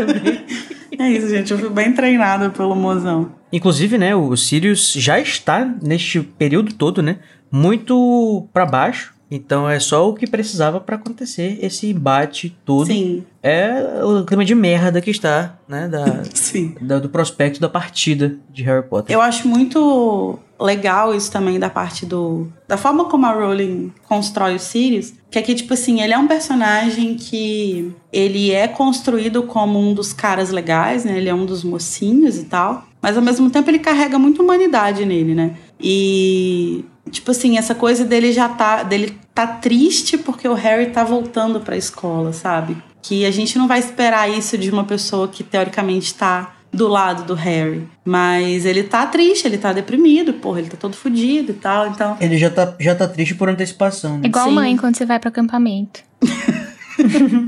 é, eu acho que isso traz um aspecto muito real pra ele também, né? De tipo, Sim. De um paizão mesmo, assim, do Harry, que tem essas coisas, assim, tipo, ele sabe que o Harry tem que, tem que ir, sabe que o Harry tem que voltar, mas ele não consegue não não ficar triste, não, não deixar isso impactar ele, né? Inclusive, a pessoa que vai fazer o papel mais racional nisso aí, na despedida, inclusive, é o Lupin, né? Que ele vai virar pro, pro Harry e falar, olha, eu sei que você... Até no negócio do romance, né? Eu sei que você não gosta do Snape, mas ele, ele tem que te ensinar isso, é muito importante você aprender, ele é muito bom. Então, ele que vai tentar fazer essa racionalização que o Sirius não consegue fazer. O Sirius tá 100% emoção aqui, né? Inclusive, às vezes eu fico pensando que talvez o que quebra um pouco a solidão, pelo menos eu gosto de pensar que seja isso, né? Que quebra um pouco a solidão do Sirius durante a maior parte do tempo é que, de vez em quando, o Lupin vai lá dar uma, dar uma checada nele, sabe? Dá um, uma checada. Ele dá um, é, ver como é que ele tá, tomar um chá, um negócio, sabe? Aham. Aparecer por lá só pra ele não ficar sozinho o dia todo. Uhum, uhum. É. É isso que eles fazem, realmente. Tomam um chá. De repente, né, aproveitar nos dias de, de, de lua cheia. Um cheiro. Ai, Luísa! A Luísa sempre traz imagens gráficas. Cara, a Luísa tem uma fixação com o cachorro, né? Mas é, é isso aí, gente, é isso aí. É, mas uma coisa que eu acho muito legal também, acho curiosa, né? Nesse momento que o Harry tá voltando, é que pela primeira vez a gente vê ele genuinamente não querendo voltar pra Hogwarts, né? Porque Hogwarts não, pelo menos durante esse essa metade de ano que ele teve lá, né? Não não foi uma casa pra ele, não é mais a casa que que acolheu ele, que recebeu, porque tem a Umbridge, ele não pode mais jogar quadribol. E aí ele agora ele tem um lugar onde ele quer estar fora de Hogwarts, é, que é a casa do Sirius. Tem uma pessoa fora de Hogwarts com quem ele quer estar. Então é a primeira vez que ele não quer voltar, né? Ele tá tipo. Imagina, né? Tudo azedou. Ele cogita pedir pra drop out. Abandonar a escola. É, é muito doido, né? O trauma do ano anterior também não ajuda, tipo, ele voltar pra lá e ter que lidar com, tipo, gente perguntando do Cedrico, gente Sim. falando do Cedrico. É tudo, tudo, tudo contribui pra azedar a volta dele, Uhum. né? Mas tem que voltar, amado. A realidade tá chamando, né? Volta às aulas. Pra muita gente é assim também todo ano. Então, Nem a própria show, que, tipo, ele curte ela, ele dá o frio na barriga, é uma coisa legal, interessante, tipo, Uhum. vem carregada, sabe? isso. Acho que a coisa que ele mais, que ele mais espera de bom, assim, é a amada, né? Que é onde ele consegue estar um pouco mais Sim. de boas. Mas que mesmo assim acho que não salva, né? Tipo, não, não dá conta de suprir todo o resto, assim. É. de- Mas nesse capítulo também a gente vai ter alguns foreshadows interessantes, né? Porque a gente vai ter algumas pistas de coisas que vão acontecer, assim. E algumas delas são justamente nesse início de capítulo, enquanto Harry ainda tá no Largo Grimald, né? É o momento. Onde está monstro? Onde está creature? Onde estava, né, no caso? e a gente percebe que ele está estranhamente ma- menos mal-humorado. Diz, ó, tava por ali. Tava. Tava Uhum. um porão, não disse qual. Não sei, É. não disse da casa de quem. Não, e, e o, o Harry fala que, tipo, em alguns momentos pegou ele olhando avidamente pra ele, né? Ele já era um elfo muito estranho. E agora ele tá, tipo, muito creepy, né? tipo, vai se fuder. Vai se fuder. Esse moleque vai se fuder. E aí a gente sabe que ele. A gente vai descobrir depois que ele tá assim porque ele já teve lá com, com os Malfoy, né? Inclusive, esse é mais um dos pregos, né? No caixão do Sirius, assim. É, inclusive que, que não só a forma como ele tem lidado com o monstro esse tempo inteiro, mas também a forma como ele trata com muita naturalidade esse retorno dele. Assim, ai, voltou, tava escondido não sei onde, não sei o que, não é nada demais e tal. E o Harry fica incomodado com isso, né? Uhum. E acho que essa é mais uma coisa que o Harry vai se culpar também, de, tipo, de não ter insistido pro Sirius ir atrás do que aconteceu com o monstro. É, ele fala e o Sirius fica tipo, eita, é verdade. Ele dá uma titubeada, assim. Tipo, Uhum. quando o Harry fala que quando o Sirius mandou ele fora, ele- o monstro pode ser entendido fora Sim. da casa, né? Não fora da, do cômodo que eles estavam. E isso só contribui pra sensação que o Harry começa a ter, né? De aquela sensação ruim de que alguma coisa vai acontecer na hora da despedida. Uhum. Infelizmente ele tava certo. Sim. E o Code até já chegou a mencionar, né? Mas no nessa despedida aí, o Sirius vai dar de presente pro, pro Harry o espelho que ele fala: ah, eu tenho um, o outro tá aqui e a gente pode se comunicar, assim. Nesse livro ainda vai ser importante é, a não utilização dele, né? O fato dele não ser usado é que é importante, porque vai deixar o plot andar como tem que andar. Mas que vai voltar lá no sétimo livro, né? Que vai ser importante pro Harry se comunicar com o Aberforth. Uhum. Gente, mas é muito avançada essa tecnologia de comunicações, né? Que legal que você Muito. tem um espelho que basicamente é um, é um, é um FaceTime a qualquer momento. Sim. Você não paga franquia, não paga plano. Será que tem Né? Não quantas tem- gigas? E o Aberforth, ele tem uma coisa com espelho, né? Coitado. É isso que eu ia falar. É, exatamente, olha aí. Ele é espelho lover. Será que foi o o Dumbledore que deu esse espelho pro Sirius? Será que esse espelho... eu Não... É, pode ser. Pô, mas ele podia dizer o que que era, né? Puta que pariu na hora de entregar. Fala assim, abre só quando você chegar em Hogwarts. E o Harry pensando, não vou abrir não, porque senão vai fazer os Sirius querer ir embora daqui. tipo, de onde que tu Ah, tirou mas faz sentido, conclusão, faz cara? sentido esse pensamento dele, de que, tipo, ele poderia deixar o Sirius preocupado e o Sirius ir atrás dele. Que é exatamente o que acontece no final. Mas ele poderia muito bem só ter pensado, tipo assim, bom, eu não vou reclamar das aulas do Snape com ele. É, Eu vou deixar quieto, ah, vi aqui pra que que serve, não vou usar. Mas eu sei o que que é. Porque quando ele precisasse de um dispositivo, ele ia falar, olha, tem aquele negócio lá no meu malão. eu lembro que a prim- o primeiro livro que eu li foi o, o Enigma, depois que saiu o quinto filme, então eu não li o quinto antes de ler o sexto. E aí eu lembro que, tipo, no- logo no começo, assim, o Harry abre o malão e aí cai o, o espelho, ele se corta no espelho. Uhum. E aí ele começa a lembrar disso, do Sirius, e ele fica se remoendo. Eu acho que por isso que eu fiquei tantos anos com essa imagem na cabeça de que a culpa foi do Harry. Uhum. Mas ele lembra depois e ele fica se remoendo por causa disso, porque ele não usou, sabe? Porque ele esqueceu que tava lá. Uhum. Porque Ele guardou dentro de uma meia, tipo, não é uma coisa que você lembra, né? E, Ai, ai. e uma coisa que acontece também nesse capítulo, né, que é um,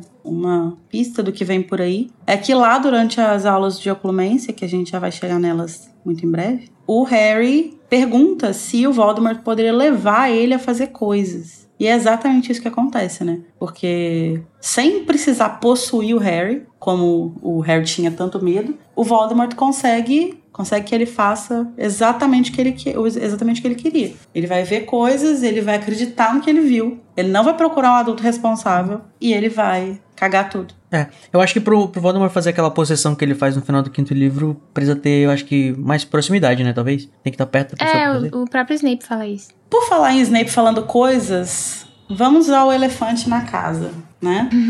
que a gente finalmente vai conhecer esse ramo obscuro da magia que poucas pessoas dominam, que é a oclumência, né? Que o, o Dumbledore mandou o Harry ter aula. O que pergunta Harry, que não sabe de nada sobre o mundo bruxo. O Harry fazendo o nosso papel. e que vai ser uma parada que, assim, o Dumbledore quer que o Harry estude, todo mundo entende a importância. A única pessoa que não vai valorizar isso é o Harry. Mas, enfim. A gente sabe que tanto o Dumbledore quanto o Snape são aptos, né? São conhecedores o suficiente de oclumência para poder ensinar outras pessoas, né? O Snape dá aula e o Dumbledore seria outra possibilidade, né? E ele deveria ter dado aula e não o Snape. Mas ele esquece que certas feridas nunca cicatrizam, né, Dumbledore?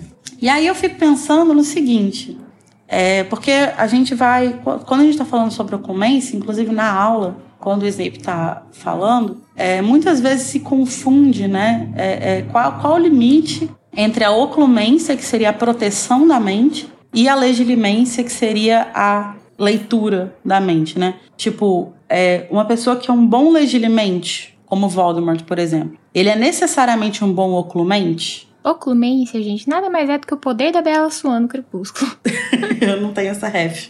Ninguém consegue ler a mente dela. É a cara de efeito Kuleshov. Mas eu acho que não. Porque o Voldemort não parece ser um bom oclumente. É, eu ia dizer que eu, eu acho que o Voldemort não é um bom oclumente, né? Por isso que ele deixa escapar, deixa passar os, algumas coisas pro, pro Harry. É, porque eu fico pensando que, assim, o... No, no caso do Snape, assim, tipo, ele parece ter... A gente sabe que ele é um excelente oculmente. Afinal de contas, ele consegue mentir pro Voldemort. Mas que é... Dizem que o maior legilimento da, da geração dele, dos últimos tempos e tal. É, mas ele também tem muita aptidão em legilimência, né? Tanto que a gente vê ele aqui usando a legilimência contra o Harry para treinar ele. Uhum. E mais pra frente vai ver ele fazer isso sem varinha e sem encantação, né? Encantamento mágico. Eu fico pensando, tem uma, tem uma fanfic? Here we go again. Tem uma fanfic que é, uma, é ela é tipo assim, a Bíblia Sagrada das pessoas que gostam do Snape. Se vocês gostam do Snape ainda não leram, tem que ler. Só que ela só tem em inglês. Que ela se chama um, A Difference in the Family, The Snape Chronicles. Que é uma fanfic gigante, assim, tipo, gigante, sei lá, 600 mil palavras. E que ela acompanha toda a história do Snape. E, na, na, na, e ela é, tipo, bem, bem canon compliant, assim. Ela acompanha bastante o canon. Tem algumas poucas coisas que divergem. E uma das coisas que a, a, autora coloca, e que eu acho muito interessante, eu não sei se existe isso, né? Se, se isso pode ser. Se a gente tem algum exemplo disso na, na saga de Harry Potter, eu acho que não. Mas que, assim como a Queen é uma pessoa legilimamente de nascença, né? Ela coloca o Snape como um oclumente de nascença. É, a Bela Swan. Que, tipo. Exatamente, o Snape é, é a e Bela rapidinho, Swan. só, e também tem a questão de que a Ocarina é muito boa de ocumência, né? Até que ela não consegue não escutar as pessoas ao seu redor. Nossa, é verdade. Às vezes, então. Verdade. É, deve ser difícil pra ela, porque, tipo, ela tá sempre escutando todo mundo o tempo inteiro. E a oclumência é basicamente você conseguir meditar. Então, tipo, ela não Sim. consegue. Sim. Deve ser muito difícil. E eu acho muito interessante esse conceito, assim, porque eu acho que a gente não tem nenhum, nenhum exemplo de um oclumente de nascença, nem sei se existe isso na, na criação da Rowling, assim, se ela chegou a pensar sobre a existência de algo assim. Mas que eu acho muito legal que essa, essa autora faz isso e que, tipo, explica por que, que o Snape é tão bom, assim, nisso, sabe? Por que, que ele domina tanto a ponto de conseguir é, mentir pro Voldemort. E mesmo que não seja de nascença, que seja uma coisa que ele desenvolveu ao longo do tempo, ele sempre se fechou muito para as pessoas, né? Sim, Tanto pelo bullying sim. ele sofreu. E é muito engraçado porque nessa cena, tipo, eles descobrem, nessa fic, né? Eles descobrem que ele é o Clemente de nascença, porque, tipo, a família dele tem o hábito de, tipo, quando, quando o bebê nasce, olhar no olho, assim, sabe? Meio que pra ler alguma coisa. É, e aí, quando eles tentam fazer isso com ele, eles não, não conseguem. Foi como se encontrasse uma porta fechada. E aí eles ficam, caralho, como assim? O que que tá acontecendo e tal. É muito legal. Mas enfim, Ah, isso me faz também perguntar sobre como que funciona no caso da legilimência, porque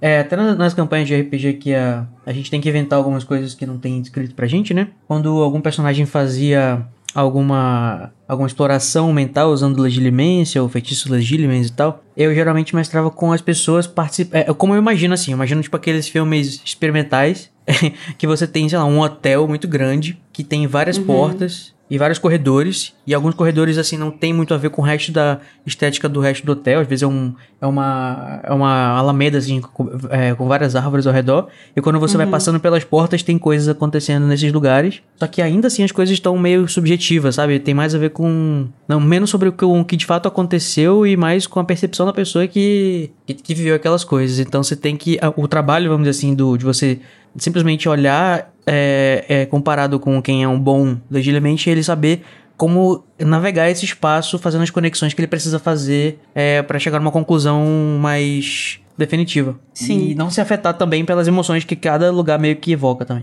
É, e, e o Snape ele vai falar aí, né, que tipo, a mente é uma, uma coisa complexi, complexa, multi-estratificada, e que não dá pra você encarar como se fosse um livro que você abre e lê, né? Que é muito mais é, é, complexo do que isso, né? E eu gosto muito dessa imagem das portas, assim, né? Ou tipo, de um, de um espaço, né? De um espaço, igual você falou, tipo um hotel, ou uma casa, alguma coisa assim. É, e que a oclumência seria como você é, na forma mais insti instintiva, seria tipo você trancar uma porta. Então a pessoa não consegue abrir aquela porta, não consegue acessar aquelas coisas. Ou no caso do, do Snape especificamente, né, que quando ele tá interagindo com o Voldemort, ele não pode só, tipo... Trancar tudo. Ele não, é, ele não pode, tipo, trancar, porque o Voldemort vai chegar e falar assim, meu filho, abre isso aqui, ué. O que, que, que esse negócio fechado aqui? Eu quero ver. Ele tem que Né? esconder. Então ele tem que projetar uma. uma- ele tem que projetar uma, um outro quarto que vai ficar na frente e colocar de É, repente tipo- assim atrás de uma parede falsa. É, Muito tipo, estranho. tem uma parede falsa, tipo assim, ele tem uma porta, mas o Voldemort não vê a porta. Ou ele vê a porta, ele abre a porta, mas ele vê outra coisa, que não o que realmente tá ali. Então, tipo assim, é um trabalho muito complexo. que- E talvez ele misture também as sensações é, que ele queira falsificar com coisas reais pra poder. Tipo, por exemplo, aquele negócio que acontece no filme do Segredos de, Grid- de Dumbledore. Que o, o Kama, eu imagino, né, que dá uma informação pra Queen é, pra, poder parecer, pra poder parecer mais convincente o que ele tá querendo. O que ela vai dizer, sabe? Tipo, Uhum. aproveitar alguma coisa real e expandir aquilo pra fazer mais Sim. conexões com a realidade, talvez. Sim. Pode ser. Eu acho que é uma mistura disso tudo, assim, né? A forma como ele vai trabalhar a mente dele ali para que o Voldemort consiga entrar, não sentir que ele tá barrando o acesso dele, porque isso seria uma quebra de. seria uma traição. Então o Voldemort tem que conseguir entrar, tem que conseguir ver coisas, tem que conseguir tirar informações, inclusive informações verdadeiras. Porque ele, o Snape não é o único espião dele, então, tipo, se tiver alguma coisa que não bate, ele vai saber. Mas ele tem que, que fazer isso de um jeito que não gere desconfiança, né? Muito complexo. É Só muito faz dele doido. mais foda ainda. Sim. Sabe o que eu pensei também agora? Quem pode ser o Clemente, provavelmente. Ou não, né? Porque a gente sabe que o, o Voldemort tem o trope do, do vilão é, de que tem muito rubris, muito orgulho. Talvez ele não cheque as informações das pessoas usando legilimência porque eles confiam que todo mundo tem medo dele. Eu acho que é a Narcisa, quando ela vai, quando ela mente pro Voldemort sobre a. Sobre a. a- a- Ah, mas com certeza, eu acho. É, pode ser que, que ele nem sequer tenha usado legilimência porque ele acha que, tipo, ele. Ah, ela não vai mentir Nem pra mim. desconfiou né? dela, né? nem desconfiou dela, mas eu acho que também ao mesmo tempo, acho que sempre a pessoa tá meio que fazendo isso, porque, por exemplo, tem aquele lance lá no, no quarto livro, no começo, que o Voldemort fala, tipo assim, não seja bobo, humano, humano não, trouxa, eu sempre sei quando as pessoas estão mentindo pra mim, Sim. né? Então sim. acho que talvez e- seja uma coisa que tá sempre ligada. Mas eu acho que existe sim algum nível de de oclumência ali. Até porque o, o próprio. No, no sexto livro, o, quando o Snape tá tentando é, convencer o Draco a, a compartilhar as coisas com ele, né? Tem uma hora que ele, tipo, tenta ler a mente do Draco, assim. E aí ele fala: é. Ah, você tá aprendendo oclumência com a sua tia? É, então, tipo, eu acho que ali entre os Malfoy tá rolando algum tipo de aula coletiva, assim, sabe? Tipo. É, até porque a Narcisa, tipo, no final do. No final de tudo, né? Eles pegam e vão embora na hora que o Voldemort com- recomeça a guerra. Tipo, ou seja, ela tava destruindo essa informação de que eles não acreditavam mais no, no que ele fazia. Sim, e na verdade ela não, ela não mente pro Voldemort só na cena do Harry, É, né? Ela tá mentindo pro Voldemort desde o início de Enigma, quando ela procura Snape pra ajudar o Draco. Então ela Sim. tá, ela tá, ela passa ali tipo quase dois anos sem a- abrir a cabeça completamente pro Voldemort, né? Então eu acho que tem sim é, o Clemência envolvida. Acho que se não tivesse, ela não daria conta. Headcanon. Outra pessoa que também pode ser um bom oclumente, também no mesmo caso, né? Caso tenham tentado nele, eu imagino que, que sim, é o Crouch Jr., né? Que ficou um ano sob, debaixo do nariz, do enorme nariz de Severo Snape por- e de E Dumbledore. Dumbledore também, do nariz quebrado do Dumbledore, e não foi, não foi percebido, verdade. não foi notado. É, mas eu acho que nesse tem um outro fator. Que eu não, não duvido que tenha oclumência também, mas eu acho que tem um outro fator que é de que ele não era o Bartol Crouch, né? Ele se apresentava como Moody. E eu não vejo o Snape bancando isso, sabe? Porque o Snape, ele claramente tem medo do Moody. É, e também tem a questão, eu tava pensando aqui, pode ser que quando você tenta entrar na mente de alguém, uma pessoa que já estudou algum tipo de oclumência, é, vai sempre perceber que você tá tentando. E isso é, uma- é muito rude você fazer, Sim. né? Tipo, de repente, quem não. Quem não, não, não sabe, nunca fez oclumência, tipo assim, você pode ler a mente da pessoa, ela nem imaginar que você passou por- pela cabeça dela. Sim, sim. Mas de repente você tem uma barreira assim que avisa assim, opa, estão tentando entrar aqui. E tipo assim, que porra é essa? O que você tá tentando aí? Tem aquele alarme de sininho na porta, né?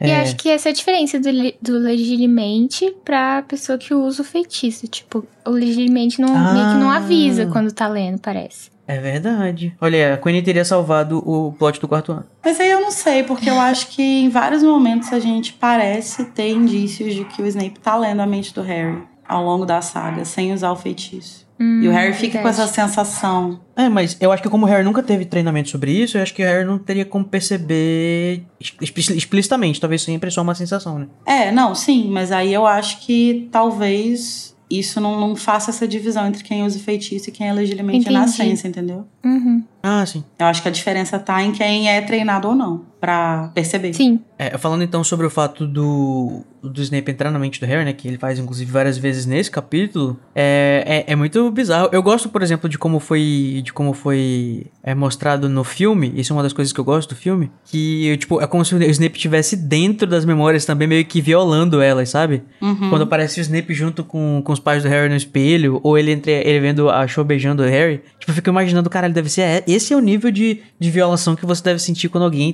entra na sua mente. Sim. Eu não acho que era, uma, que era assim que o Snape tá vendo as coisas, né? Porque, como a gente sabe, é complexo, né? Um monte de vídeo, um, re- reels que estão passando na, na tua cabeça. mas. Mas o. o, o eu, eu- gosto dessa ideia de, tipo. Sai daqui, é privado. Uhum. Invasão, né? Sim. Eu fico pensando também na diferença, tipo, de, de tirar as memórias e colocar na penseira e aí depois o jeito que você vê elas na penseira é diferente do jeito que você, tipo, entre aspas, né, lê a mente da pessoa. E É parece que você tá verdade, lá, não- tipo, Ah, é- Sim. É, a, a penseira já é mais objetiva, né? Ela mostra o o ambiente ao redor mesmo. Acho que é. Sim, É. ela meio que reconstrói Link, o ambiente para que você possa olhar aquilo de um ponto de vista externo, né? A gente discutiu bastante isso no quarto livro, né? E é basicamente assim que a Rowling descreve, e já falou sobre isso em várias entrevistas, assim. Mas a gente não sabe exatamente como que é a isso de tipo você entrando na mente da pessoa, como que como que aquilo acontece. Acho que é de uma forma visualmente bem parecida com essa aqui do que o Code falou do filme, né? Uma coisa mais tipo flashes assim. Tanto que aqui é descrito como um monte de tipo é como se fosse como se fosse exatamente tipo uma, uma uma timeline, você tá tipo vários TikToks assim, tipo pá, pá, pá, Aham. pá, pá. Mas por falar em privacidade, antes do Snape começar a dar aula pro Harry, ele tá lá com a penseirinha do Dumbledore, né? Aí ele vai e ele tira três memórias e guarda elas na penseira. E aí uma dessas memórias a gente sabe exatamente qual é, que é a que a gente vai ver nos próximos capítulos. Mas as outras duas a gente só pode supor, né? Eu imagino que uma delas, a minha suposição, assim, como, como membro da Casa Elefante, da equipe da Casa Elefante, seja uma pessoa séria, é, é que uma das memórias tem a ver com ele conhecer a Lily, talvez a memória deles no parque, é, e a outra tem a ver com ele pedindo ao Dumbledore pra salvar a Lily. Ele, ele procurando o Dumbledore lá, tipo, na colina, ou talvez ele vendo a profecia, alguma coisa assim. Mas eu acho que essas duas memórias têm a ver com ela. É, e eu acho que, que é importante ele tirar justamente essas memórias pro caso de, tipo, porque foi uma bruta precaução, tanto do Snape quanto do Dumbledore, dele usar a penseira nesse caso. Porque, tipo, vai que o, Dum- o Voldemort consegue ver depois essas memórias na cabeça do Harry e aí ele vai pensar, putz, o Snape é um cuzão. Sim. Porque o Snape, ele tá numa posição muito complicada aí, né? Uhum. Tipo, ele precisa dar essas aulas pro Harry. Muito provavelmente o Voldemort sabe que ele vai dar essas aulas pro Harry. Mas ele não pode se deixar muito vulnerável. Ele não pode, tipo, deixar o Harry ver mais do que ele pode ver. Tanto que é, um, um- é uma, uma precaução que faz sentido que quando o Harry usa o protego, uns capítulos mais pra frente, ele vai ver coisas sobre o Snape, mas ele não vai ver nada comprometedor. Ou seja, ele realmente se precaveu ali, sabe? Se preca- precaviu, não sei. Teve precaução. É, porque quando o Harry invade de volta, ele vai ver coisas que pro, o Snape não gostaria que o Harry visse, mas que ele vê não é um problema caso o Voldemort tenha acesso a isso também, porque são coisas que muito provavelmente o Voldemort também já viu. Mas essas que ele tira, que coloca na penseira, são aquelas que são tipo, não pode de jeito nenhum. Sim. Não pode. E eu, eu fico me perguntando, tipo, será que o Voldemort sabia que o Snape tava dando essas aulas? Eu acho que sim. Eu acho que sim, porque eu acho que isso é uma parada que ele não poderia esconder do Voldemort, porque eventualmente o Harry poderia entregar ele, e aí ia ficar complicado. Ou ele poderia ver através do Harry também, né? É, então eu acho que ele não poderia escolher, esconder esse tipo de coisa, porque não é uma coisa que, que basta ele não contar pra ninguém ficar sabendo. E isso também serve pra aumentar aquela ideia de que, tipo assim, o, o Snape podia estar sabotando o Harry, né? E que talvez seja isso que ele está dizendo para o Voldemort. Ó, o, o Sim. moleque tá precisando de, de aula de oclumência, eu vou aqui fazer um migué, eu vou ser bem escroto com ele. É, assim, eu já seria mesmo, né? Mas enfim, é, para ele não aprender nada. Dá E- tunada. Sim, eu acho que foi isso que ele fez. Eu acho que foi isso que ele falou com o Voldemort. Acho que ele apresenta isso pro Voldemort como uma oportunidade. É o PowerPoint do Snape pra dizer como é que Como eu posso ajudar essa organização nazista? É, mas eu- só mais uma breve menção uma fanfic. Tem uma fanfic maravilhosa, que eu agora esqueci o nome, cara, mas eu vou, eu vou coisar, eu vou lembrar. É, que é justamente sobre essas três memórias, assim, tipo, a, o resumo dela é assim. É, o Harry coloca, o Snape coloca três memórias na penseira. É, nós sabemos que uma é a do, dos, aquela lá do que a gente vê dos marotos. A gente sabe que a outra tem a ver com a Lily, mas e a terceira? E aí a terceira, a autora fala que é tipo um dia que ele tava numa Tesco, essa lojinha de conveniência, né, da, da Inglaterra. Aí ele pega um cara, um cara muito punk, assim, atrás da Ai, meu Tesco. Deus. É muito boa essa Ai. É muito engraçado. Nossa expectativa, a, a subversão aqui da, da, da relevância da. É isso, gente, desculpa. Voltando à minha personagem. E você, séria. ouvinte, conta pra gente qual vocês acham, qual você acha que é a terceira memória perdida do Snape? Será que é alguma coisa Sobre do- o Lupin? que também pode, é, pode ser também uma coisa do que o que o Voldemort não pode saber, né? É tipo o, o, o Snape conversando com o Dumbledore, sei lá. Ou pode ser alguma coisa do Snape conversando com o Voldemort que o Voldemort não quer que o Harry. Gente, é muito complicado, ó, porque assim, se o Harry usar um protego e, e ele precisa também de repente tirar uma memória das estratégias do Voldemort pro Harry não perceber isso no protego. E aí faz parte da própria camuflagem dele pro Voldemort, né?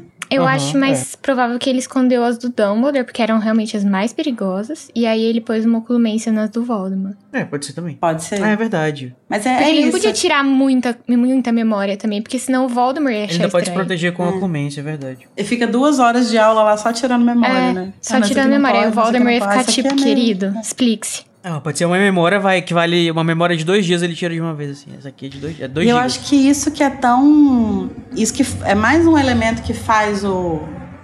O Harry desconfiar mais dele, né? Porque, tipo assim, Uhum. pô, se ele tá me ajudando, por que, que ele precisa ficar escondendo coisas? Né? E o Harry já tá nessa sensação de, pô, tô me escondendo muita coisa, ninguém tá me falando nada. E, e é mais uma coisa ali que adiciona, Ele né? podia ter tirado antes, né, de, de Aham. Harry entrar. Falando sobre a penseira, quando o Harry ele, se ele chega é, no escritório do Snape, né? Ele é surpreendido pela penseira do Dumbledore, né? Que fica lá na torre do Dumbledore. É, o, o- tem aquela lenda de que a, a penseira. Que, que Hogwarts foi criada em volta da penseira, do lugar onde acharam a penseira. Eu tinha antigamente a impressão de que ela, tipo, tava ainda no mesmo lugar onde ela estava. Nunca foi tirada do lugar, sabe? Só que aparentemente não, né? Ela é uma coisa que dá pra você movimentar mesmo e, inclusive, ela está lá com o Snape. É. Mas olhando no, no, no um pedacinho de lore que tem no, no Pottermore, Wizarding World e tal, é, pa- parece que vários bruxos, é, não sei se vários, né, mas sim, um número considerável de bruxos tem penseiras que inclusive faz eles terem todas umas tradições específicas à manutenção dela, que tipo, a- a- o texto vai dizer, como a gente até falou no episódio da penseira lá em, em Cálice de Fogo, que você vai ter determinados cuidados com ela, que você não usa a penseira de outra pessoa, é Uhum. que o, que o bruxo vai geralmente ser enterrado junto com a penseira por causa de requisitos, sei lá, as coisas que ficam nela. E aí eu pensei, né, ah, interessante que o Snape tá usando a penseira do Dumbledore, mas é, eu acho que pra tudo que ele faz como espião e o fato de ele ser oculmente, legitimamente, acho que faria sentido também ele ter uma penseira. O que, que vocês acham? Eu acho que penseira é um bagulho muito raro. Não é tão fácil assim de achar uma. Pois é, mas é tão raro assim porque que tem toda uma cultura sobre, sobre o que, como, como as pessoas lidam com suas penseiras. E inclusive Uai, são enterradas com porque, ela. tipo, tem, tem história sobre a capa da invisibilidade, mas não significa que ela seja. Ah, mas não é tipo, as pessoas fazem isso com a capa da invisibilidade dos irmãos Péfero, sabe? Tipo, realmente existem várias capas de invisibilidade do mundo bruxo. Eu imagino que se as penseiras fossem é, como as capas da invisibilidade, por exemplo, não a capa das capas, acho que faria sentido o Snape ter uma. Eu não sei, não tenho nenhuma teoria sobre isso. Mas talvez, talvez seja uma própria forma de se proteger do Voldemort, tipo, pro Voldemort não, sei lá. Talvez o Voldemort achasse suspeito ele ter uma, uma penseira, então ele prefere não, não sei. Parece que essa penseira de Hogwarts tá a serviço da escola, né? Tipo, todos os, os diretores devem ter usado. Coletiva. É uma penseira pública. Penseira pública, Parece uma banheira. muito higiênico. é uma pulseira pública da comunidade. Será que quando você coloca uma memória na penseira, ela fica conservada, mas quando você coloca ela no vidrinho, tipo, você não consegue pôr ela de volta na sua cabeça depois? Acho que não. Senão todo mundo podia guardar em vidro. Pois é, eu não chego, eu não, eu não lembro, eu não lembro como é, se, eu- se a gente chega a ver as, as memórias saindo da penseira e voltando pra cabeça das pessoas. em algum lugar, em alguma cena. Se eu não me engano, tem uma, uma das cenas de, de aula de oculência que o Harry tá saindo da sala e ele olha para trás e vê o Snape colocando as memórias de volta. Mas eu acho que a diferença é que eu acho que são feitiços diferentes. Tipo, quando você coloca a memória na penseira, você tá tendo o objetivo de examinar aquilo ali ou de, tipo, tirar da superfície da sua mente por um tempo. Quando você coloca num vidrinho, você tem um outro objetivo, que não é tirar da sua cabeça, é compartilhar com outra pessoa. E também na penseira você pode entrar pra ver, né? na- no vidrinho. Uhum, sim. Será que depois que você vê uma memória na penseira, fica na sua cabeça uma memória de você na penseira vendo a memória? Inception. Ai, que confuso. Tipo Aquela, aquela sala de espelhos que você olha pra trás e vê É. vários. É, é infinitamente. Gente, eu dei uma olhadinha aqui no capítulo e é nesse mesmo capítulo, no final, que ele tá saindo da, da sala do Snape e ele vê o Snape recolocando as memórias. Então a gente vê isso sim. Ah. Mas o Snape nessa aula, ele. Quando a gente estava discutindo a pauta, né, o Cody ficou muito incomodado com a necessidade, com a necessidade dele de é, impor autoridade, né? Assim, eu. Eu tava lendo e tá- achei que eu tava lendo o capítulo da Umbridge. Eu fiquei assim, ué. Ai, nossa! que low blow. Sabe? Não, mas eu, eu sei que, é que ele não é a Umbridge, tá, gente? Mas é o mesmo princípio. Você. Você querer controlar as pessoas através da forma como elas te chamam, ou. ou sabe? É, ou, ou impor sua autoridade através de títulos e não sei o quê. Me respeita, sabe? Tipo, doutor é o Então. caralho. Ele tá realizando o sonho dele de mandar no Thiago. Então, hoje eu passei boa parte do meu dia é, fazendo faxina, então eu já tô no ritmo. Para o Snape? né? Eu já tô. Não, era faxina literal, mas eu já tô no ritmo. Então eu vou só embalar aqui, tá? Vou só engatar. É, cara, eu, eu entendo o seu incômodo e eu acho que é um incômodo justo. É, me incomoda também essa coisa, mas eu entendo muito também o lado dele. De que. Enfim, eu, eu não lembro agora quando que isso foi discutido, se foi durante a casa, se foi no advento, não lembro. Mas é, o Snape, ele é um cara que ele entrou no, no staff de Hogwarts com, tipo, 21 anos, né? É, e ele dava aula para pessoas que estavam na escola enquanto ele ainda estava na escola. Então ele construiu uma pedagogia baseada nisso, baseada em impor autoridade, porque as pessoas não respeitavam ele pela posição dele, só por ele ser professor. Então ele construiu é, essa imagem que ele tem como tipo, nossa, Snape, professor de poções, nossa, fala, fala baixo, nossa, ficar quieto na aula dele. Ele construiu isso dessa forma. E isso com, todo, com todos os alunos. E quando a gente tem o Harry em cena, tudo fica mais intenso. Justamente por causa disso que a Luísa falou. Que ele tá realizando o sonho de mandar no James. Porque ele tá lidando com o Harry, como sempre, como se ele estivesse lidando com o James. E o, e o Harry é um, é um cara que, tipo assim, não com os outros professores, mas muito com o Snape, ele, ele realmente desafia a autoridade dele. Porque ele não respeita o Snape. Ele realmente não respeita o Snape. Até porque o Snape nunca deu motivo pra ser respeitado. Mas ele não respeita. Então ele simplesmente vai falando. E isso incomoda o Snape por causa disso. Porque ele vê o filho do cara que era um escroto com ele sendo escroto com ele. Ele vê um aluno sendo escroto com ele. E ele vê que a, a única forma de virar essa situação e ter poder nisso, já que simplesmente ser um professor não é suficiente, é bater nessa tecla. É falar, me chama de professor, me chama de senhor, isso aqui é uma sala de aula. Só que ele é uma pessoa desagradável. Então ele faz de um jeito escroto, né? É, pois é, é porque eu acho que. É claro, eu tô falando da, da aplicação disso é, fora daí, né? É claro que. Sim, tudo que você falou faz muito sentido e, e o, a jornada dele e tudo mais leva pra isso aí mesmo. É, mas é que assim, o, o, o que mais me incomoda acho que é o momento que eu fiquei mais. Que, que, que ódio! É quando o Harry tá falando alguma coisa séria, porque ele não fala a palavra sir na frase, porque em inglês é um pouco diferente, né? Em português a gente tem. A gente tem uma forma de tratar as pessoas que a gente respeita mais velhos, ou, enfim, dependendo da cultura, da, da sua da tradição da sua família, a gente não chama o pai de você, a gente chama o pai de o senhor. Ou chama um professor de a senhora, ou o senhor, etc. né? é, ou chama até a palavra de. Ou chama a pessoa pela palavra professor, é, em, ao invés de chamar de você, quando vai falar com a pessoa, né? Mas em inglês a gente não tem uma palavra para o senhor na frase. Então a gente fala assim, you, não sei o que, não sei, não sei o que, e no final você coloca o sir, pra poder dar essa, esse negócio. Só que isso é visto é, em inglês como uma coisa, acho que muito mais formal até, do que a gente dizer o senhor em português. Sim. E é, tipo, às vezes ele não fala o sir no final. No finalzinho da frase, uma coisa que era importante pra aquele momento, não sei o quê. E o Snape volta pro negócio, tipo assim, mas puta que pariu, Harry, pra você me chamar de. Tipo assim, responde o negócio, depois você fala assim, chega, chega. Assim, não tô esperando isso do Snape, tá? Mas num momento, uma coisa ideal. Podia chegar assim depois e falar, ó, Harry, seguinte. A nossa, nossa relação aqui é assim, assim, assim, assim. Aquele, ele espera a racionalidade e, Eu tô e- e- imaginando e, o e Snape falando nesse momento. isso. É. Ó, mas assim, quando você faz isso, acontece isso, você.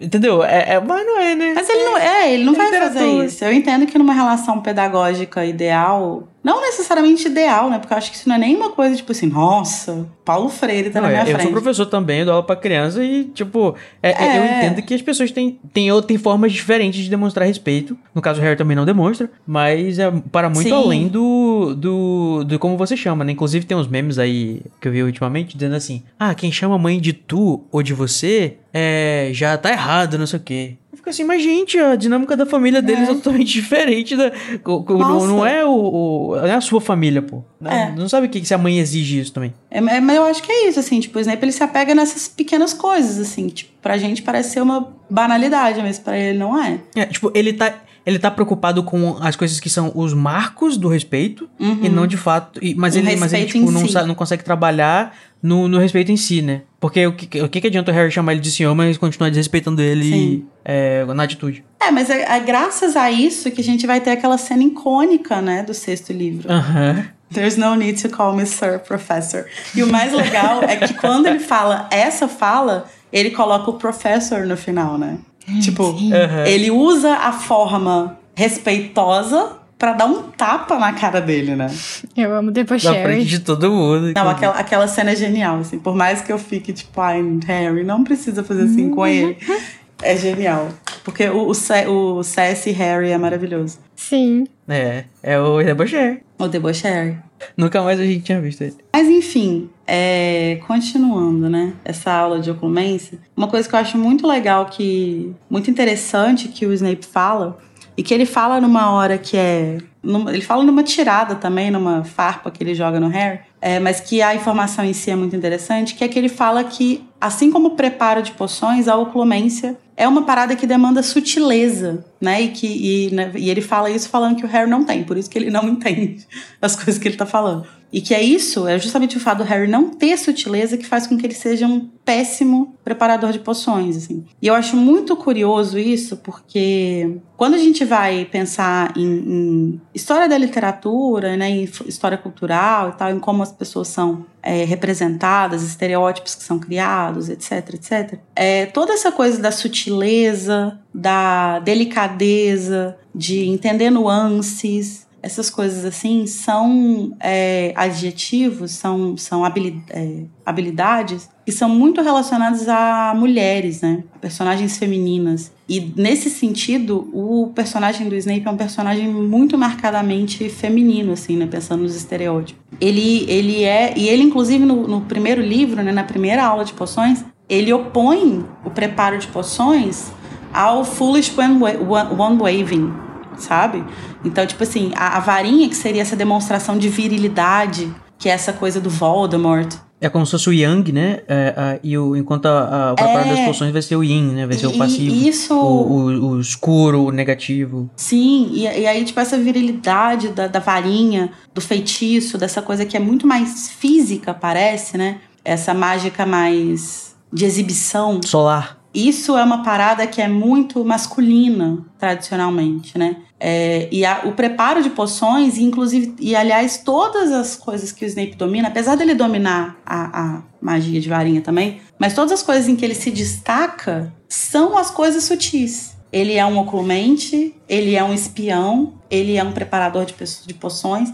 Então, todas as, as grandes habilidades dele estão no polo fem- tradicionalmente feminino, né? E ele é baixinho. E ele é baixinho. E isso é muito legal porque isso volta naquela coisa que a gente já discutiu em algum momento sobre aquelas, aquelas é, estereótipos de mas, masculinidade, né? E como que é, a Rowling ela, ela subverte muitos desses estereótipos ao longo da narrativa, tipo assim, o, o, o, Dumb, o Dumbledore, não, o Voldemort, ele é um vilão muito masculino, né? O cara que se impõe pela força, que se impõe pelo medo, que se impõe pela por sub, sub, é, subjugar as pessoas bravado, e tal. Né? É, e, e o Harry, ele, ele tem muito da coisa física, mas ele tem outras questões que quebram também um pouco dessa masculinidade tão, tão dura, né? Agressiva. Ele tem, né? ele, é, tão agressiva, tão, tão viril, né? E o Snape, ele tá num outro polo, assim, né? E, e, e nesse sentido ele se opõe muito ao Tiago, né? O Tiago, ele é o, o, o atleta, ele é o bonitão, ele é o grifinório. É o head boy. O, o monitor-chefe, ele é o cara que faz, que é bom e não sei o que, nananã, que, que faz azaração nas pessoas no corredor, nananã. Ele é Vira tipo. auror. Vira auror. Ele, ele é o estereótipo do, do, do atleta do high school, assim, né? E o Snape é o oposto. O Snape é o, é o, o outsider. O cara da banda. O cara, o cara é da o estranho, banda. É o estranho. é o estranho do canto, né? Jogador de. É, ele é RPG. o esquisito ali e tal. E aí eu acho muito legal como que ela faz essas oposições, assim é, por causa no, nesses detalhes, assim, nessas sutilezas, assim, como ela vai brincando com, com essas questões, assim. Uma coisa que eu vi também aqui quando estava pesquisando sobre oclumência e os oclumentes, né, é que a J.K. Rowling disse também que quem ela imagina que seja um ótimo oclumente é o Draco, talvez por ele ter também essas características, né, porque ela diz assim, abre aspas, é, eu acho que o Draco seria muito é, dotado gifted em oclumência, hum. diferente do Harry, né? O, Harry, o problema do Harry é que ele tá sempre com essas emoções estão muito perto da superfície e ele às vezes é, é muito danificado por essas emoções. Ele, ele tem uma, uma inteligência emocional de perceber o que ele tá sentindo muito bem uhum. é, e não é reprimido. Ele é muito honesto de, de, de encarar esses sentimentos e tal. Mas o Draco, ela sempre imaginou como uma pessoa que consegue compartimentalizar essas, essas emoções e colocar elas nos espaços é, longe dessa superfície, né? Uhum. E ele meio que ele desliga, né, a, a, própria pena que ele sente dele, a, a, pena que ele pode sentir dos outros, que é o que faz ele conseguir ser um bully, né? Ele não ele, ele, ele quebrar, vamos dizer assim, a pena que ele sente das pessoas. No caso, diminui a empatia dele e ele diminui a compaixão e tudo mais. E é, daí ela, ela, ou seja, quando ela fala isso, ela tá dizendo que ela imagina que esse esse negócio de você conseguir colocar essas emoções em lugares longe da, da superfície é o que caracteriza um bom oclumente. Uhum. Que o Snape vai dizer também, né, pro Harry, que o Harry não consegue fazer, não consegue, como é que é as coisas que ele fala exatamente? É, ele, ele dá, tipo, uma lista de como não ser um oclumente. Ah, o Harry é um livrinho aberto, assim, né, ele tá sempre... É, o Harry é um livro que se abre e lê ao bel prazer, né? É, sim. É, perna, é, ele fala assim, é, é, então você vai descobrir que vai ser uma presa fácil. Eu vou até falar aqui com a voz do Snape do... Então vai descobrir que será uma presa fácil para o Lorde das Trevas. Meu Deus. Disse Snape com selvageria. Tolos que têm orgulho em mostrar os seus sentimentos. Ai, eu amo essa cena! Ah! Que não sabem controlar suas emoções, que já furdam em lembranças tristes e se deixam provocar com tanta facilidade. Em outras palavras, gente fraca. Não tem a menor ah, chance Snape. contra os poderes dele. Snape. Gente, esse, esse discurso, essa, gente, a Rowling é genial. Que ódio, ela é genial. Porque esse homem, ele tá tentando ofender o Harry, tentando bater no Harry, tentando é, criticar o Harry. E o que ele tá fazendo é colocando um espelho na frente e falando pra ele mesmo. Esse é ele. Então, é, eu tava é lendo ele. isso, cara. Eu tava lendo e eu falei assim, e tu é o que, caralho? É, é ele, cara. Na hora que eu é tava lendo, ele. eu pensei assim. Ele é o tolo que tem orgulho em mostrar os sentimentos, às vezes, só que geralmente os negativos, né? Sim. Que não sabe controlar as emoções, muitas vezes age por impulso, principalmente nos primeiros livros, a gente vê o Snape pistola que tá Uhum. gritando com tudo, Uhum. que chafurda em lembranças tristes, e como chafurda, né, e se deixa provocar com facilidade, que é o que ele fez sucessivamente nesse, nesse capítulo. Sim. Aí, ó, a gente fala que não tem terapia em Harry Potter, esse capítulo é o mais próximo que a gente chega de terapia. Não, é isso, cara. E eu acho que é, o Snape ele vai mudar um pouco a partir do quinto livro, que ele vai Eu acho que ele vai começar a controlar esse aspecto dele, porque agora isso é uma ameaça direta pra perto, ele. né? Não, por causa, por causa do E Voldemort. ele precisa ter, ser um pouco mais oclumente, né? Aí eu lembro dessa cena do filme, é tão legal quando ele fala assim: é, Control your emotions and discipline your mind. You're lost in two seconds if invades your mind. É, e, e essa e agora ele tá numa situação em que ele precisa controlar isso. Ele precisa cada vez mais usar a oclumência pra se proteger e para usar a oclumência bem, ele precisa controlar esses impulsos dele. Mas ele é isso aí que você que, que você leu, é ele, é ele. Se chafurdam em lembranças tristes, quem quem se chafurda mais lembrança triste do que Severo Snape?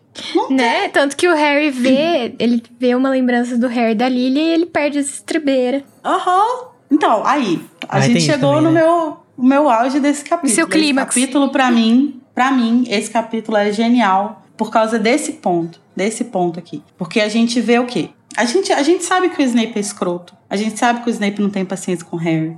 A gente sabe que o Snape tá cagando pra esse menino.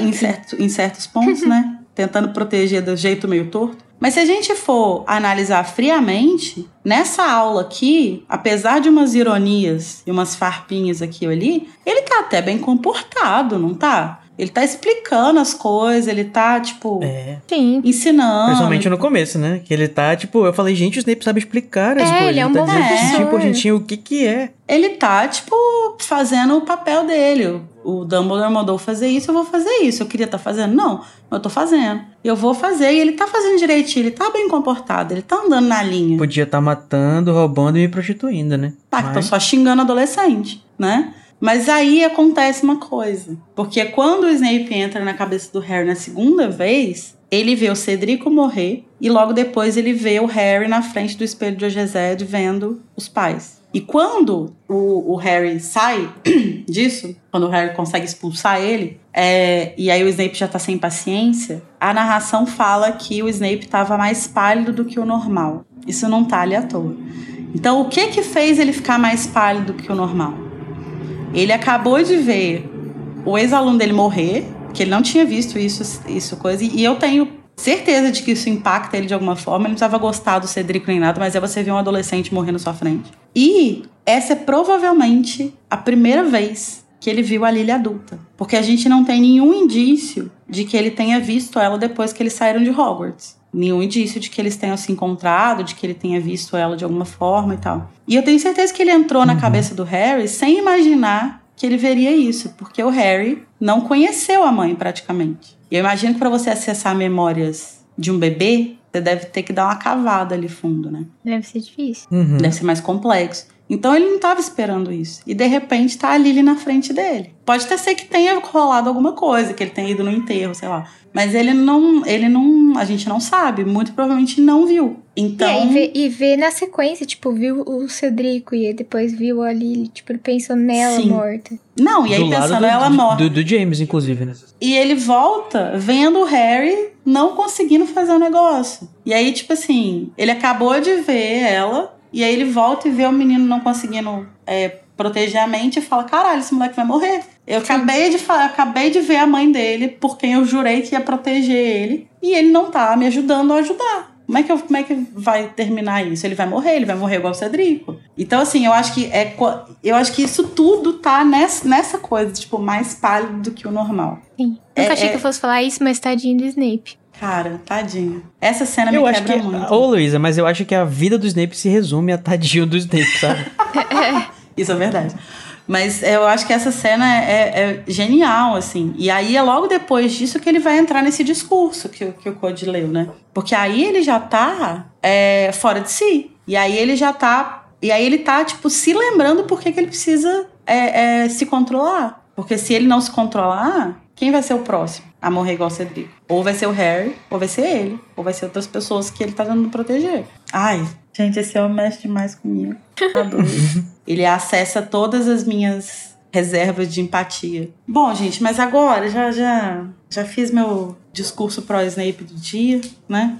Vamos passar rapidinho por algumas coisas que acontecem nesse capítulo que eu acho que são que são dignas assim, de serem mencionadas. É nesse capítulo que o Harry vai finalmente entender o que é a porta, né? Que ele tá sonhando. E, Uhum. e eu acho engraçado que o, o- quando ele percebe, ele pergunta pro Snape o que, que tem no departamento de mistérios. E aí a narração fala assim que ele, ele se sentiu triunfante ao perceber que o Snape estava com medo. Uhum. E é tipo assim, Assustado. ah, seu filho da puta, paguei de volta agora. Peguei no pulo. Olha aí, né? Mais uma oportunidade que o pessoal da ordem podia ter esclarecido as coisas pro Harry também, né? Que- É, mas é, é pedir demais, é pedir demais. E nessa hora parece que o Snape corta a, a Nossa, ele fica demência, tipo, porque ele, ele percebe que ele chegou num- numa hora que ele não devia ter chegado, uma memória que ele não devia ter chegado, É, parece. eu acho que ele chega num- numa questão ali que é o seguinte, talvez. Porque ninguém sabe que o Harry tá sonhando com essa porta. Então, Uhum. ele não imaginava que ele ia encontrar aquilo ali. Então, ele não tava pronto. Tipo assim, o Dumbledore não deu nenhuma instrução pra ele. Tipo assim, ah, se ele perguntar sobre o departamento de mistérios, você fala tal coisa. Então, ele precisa parar. Ele precisa, tipo, tem, Pensar. tem muitas coisas atrás da porta do departamento de mistérios, nenhuma das, das quais você é da sua conta e poucas que você entende. E é isso, acabou, cala a boca. E aí ele deve ter chegado correndo na sala do, do sala do Dumbledore falando: pelo amor de Deus, que, que eu vou falar pra esse moleque agora? Ele tá sacando as coisas. Ou não, né? Porque se ele fizer isso, talvez o Voldemort. Enfim, é complicado, né?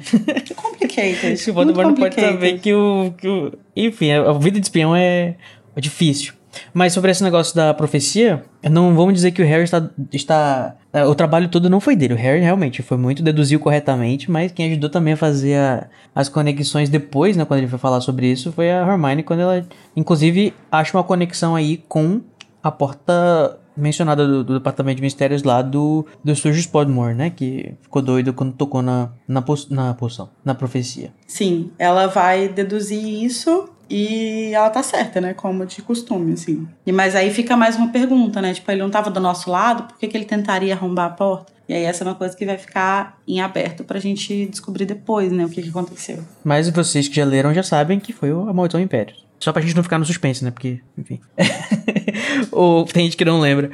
Mas o. Sobre. Assim, eu amo. Eu tô mal posso esperar pra gente chegar no Departamento de Mistérios. Inclusive a nossa Nossa, última campanha de capítulo vai ser RPG. Amo. Foi tudo por ali, assim. E teve muita exploração dos inomináveis, né? Que são essas figuras intrigantes do, do mundo da magia. Que o Rony vai nos apresentar, né? Acho que essa, essa, essa palavra. É, que são o- os, o pessoal que trabalha no departamento de mistérios. Em inglês, Unspeakables. E que ninguém sabe muito bem o que, que eles fazem, né? O, É. que, que- o que, que é desenvolvido lá dentro, o que, que eles. No que, que eles Uhum. trabalham. Justamente. E tal. Por, cau- o nome já deixa claro, né? Inclusive o departamento de mistérios é tipo isso. É o que, que tem lá? Não podemos falar, É. é um mistério. O que, que vocês fazem? Não podemos falar sobre isso, somos unspeakables. Chandler Bing. Ninguém sabe o que eles fazem. e, e o que, que vocês acham da tradução? Gosto. É, eu acho legal. Acho que É seria porque dá, um, dá uma outra nuance em português, né? Quando você fala inomináveis, parece que eles, a identidade deles não pode ser revelada. Eu tinha a impressão disso quando eu li. Eu achava que eles eram pessoas que não tinham uma identidade. Eles eram tipo de capuz, alguma coisa assim, sabe? Não, pra Em mim, inglês é, é- tipo assim, eles não sabem como dar um nome pra eles que, que seja discreto. Pode ser também. Hum. Além desses mistérios aí, a gente também tem outra coisa que se resolve, que é o fato de finalmente o Harry conseguir convidar a Show pra sair. Apesar dela ter que dar uma. Ela coloca um sinal de neon, né, na cabeça. E aí ele consegue. O mal entendidozinho do começo tão bonitinho. Eu amo Harry Lane. Ah, eu... E que vai Ai, ser uma que bosta esse grande. encontro, né? A gente vai comentar Ah, ele no, no capítulo, mas vai ser uma grande bosta. Por Sim. falar em sinal de neon na cabeça, tem o oposto disso, né? Que é o Fred e o Jorge que estão lá vendendo chapéu sem cabeça, assim. Eu acho engraçado que a Hermione fica muito intrigada, né, com a mágica que tá por trás deles e tal. Eu sou, eu, sou, eu sou essa pessoa totalmente. eu sou muito Hermione nesse momento. sabe? Eu tô vendo ficava imaginando. Como é que eles fizeram Como é isso? que Será faz o feitiço aquilo ali, Porque, né? tipo, é, coloca ali. Será que demora muito tempo pra tirar? Ah, qual será que foi o feitiço que eles usaram? Não sei o que e tal. Então, acho E é que- uma coisa muito útil, né? Porque eu lembro do, do- dos incríveis que a Violeta some com a cabeça dela quando ela tá olhando pro Toninho Bolonhesa. Ah. Sim, é Tipo, verdade. Ia ser bom pra muito fazer útil. assalto também, né? Você coloca assim. Nossa, Imagina. verdade. O Fred e o Jorge, tipo, patrocinando crime. É, e uma coisa que eu acho muito interessante nessa cena é que, tipo assim, é, é muito popular no, no fandom é, o chip da Hermione com o Fred ou com o Jorge. ou em alguns casos com os dois. É, Gente, eu nunca ia imaginar. justamente porque os dois, eles são muito inteligentes, só que eles não têm essa essa coisa da educação formal, né? Eles não têm essa paciência, eles não têm essa ambição de tipo, ah, a gente quer formar e pá, nananã. Mas eles são muito inteligentes. Uhum. Eles são nerd do Vale do Silício. Quer empreender, É. fazer um. E é muito, é muito frequente a Hermione se mostrar, tipo, impressionada com as coisas que eles fazem, sabe? E acho que seria um casal interessante, assim, de tipo, de ter bastante, tipo, desafio intelectual entre eles, sabe? Sim. De tipo, de- do, do Fred chegar e falar assim, ah, mas como é que eu faço isso aqui? Aí ela vai, explica, explica, explica, fala, mas por que, que você quer isso? Ele, não, não, nada não. e o Sr. Weasley também vai ter alta, né? Finalmente, depois de aprender que não se brinca com medicina trouxa, né? É uma coisa complicada aí. Olha aí, Molly sendo racista. Vou. É. Vou, vou não, não, É, não, não quer que mexa com nada de trouxa. Trouxas É. não. Não, eu tô dizendo. A gente tava dizendo que a, a Molly é como se fosse a, a pessoa que não acredita em tratamentos alternativos. Só que no caso, no, no, no caso, no mundo bruxo, os tratamentos alternativos são a medicina trouxa, né? É, então, pois eu é. tenho que pensar sobre isso. Ela é a favor da ciência ou não? Fica aqui. Molly, negacionista, Negacionista ou da não? ciência. Depois da polêmica Arthur corrupto ou não, é. Molly. co- Mas de acordo com a nossa médica, que ela vai bater da gente falar isso. Mas Carol Lima, nossa representante da área da saúde, não é justo falar é, em medicina alternativa como se fosse uma coisa necessariamente fake, Pseudociência, Por- né? pseudociência, porque existe pseudociência e existem de fato tratamentos alternativos. Como a medicina, medicina chinesa, chinesa, por é. exemplo, que são coisas que, tipo, são tratamentos alternativos à medicina ocidental que a gente usa majoritariamente, mas que tem é, seus efeitos e suas, suas, sua validade, é, que é diferente de pseudociência, tipo homeopatia, Reiki. é, essas paradas assim, é outra coisa. É, como é que tem? A, a nova a novidade agora é constelações familiares. Ai, não, não vamos nem entrar nesse tópico. Esse foi o nosso, esse foi o nosso anúncio do Ministério da Saúde. É, mas é como se o- o- a medicina trouxa seria como se fosse justamente a, o tratamento alternativo para os bruxos, né? Tipo, é, uma É, tipo a medicina que... chinesa pra gente, que é, É, é diferente, funciona, mas a gente É. acha diferente. Nesse caso não funcionou Ma- porque tinha um elemento mágico ali que impedia de funcionar, né? Verdade. Eu não vi, eu não vi se no, no, no Sem Mungos tem um, uma ala que, tipo, trata coisas de acidente do dia a dia, assim, sem magia, sabe? Tipo, ah, pontear o, o joelho. Acho que não.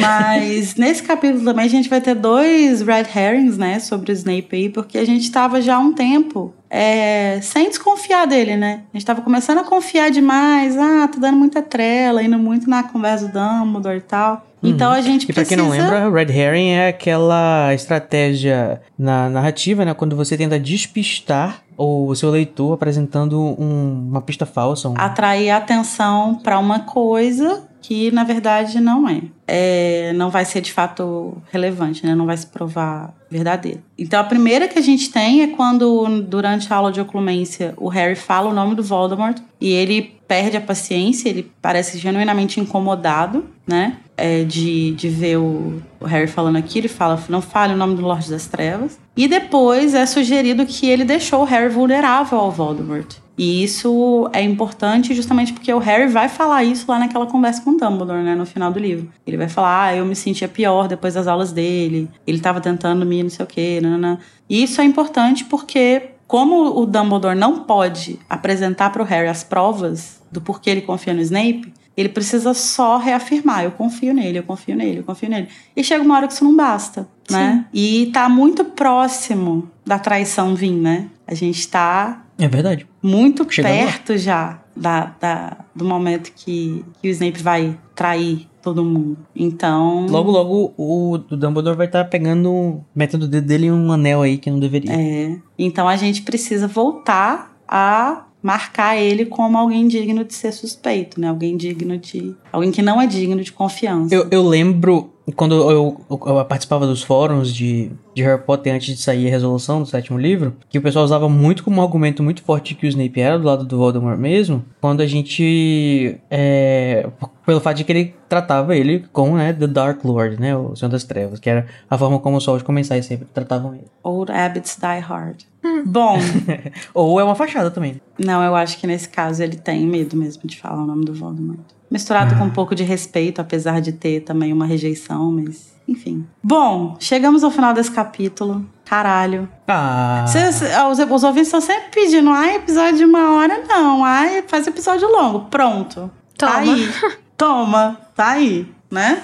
Mas, gente, é, com a discussão finalizada, né, a gente pode. Vocês podem, terminando de ouvir esse episódio, mandar feedbacks lá no Telegram, nas redes sociais, no Discord. E porque daqui a algumas semanas tem Metendo a Colher. Então, a gente lê os feedbacks lá e a gente conversa mais sobre isso. Fiquem agora com uma mensagem comercial de um dos nossos patrocinadores.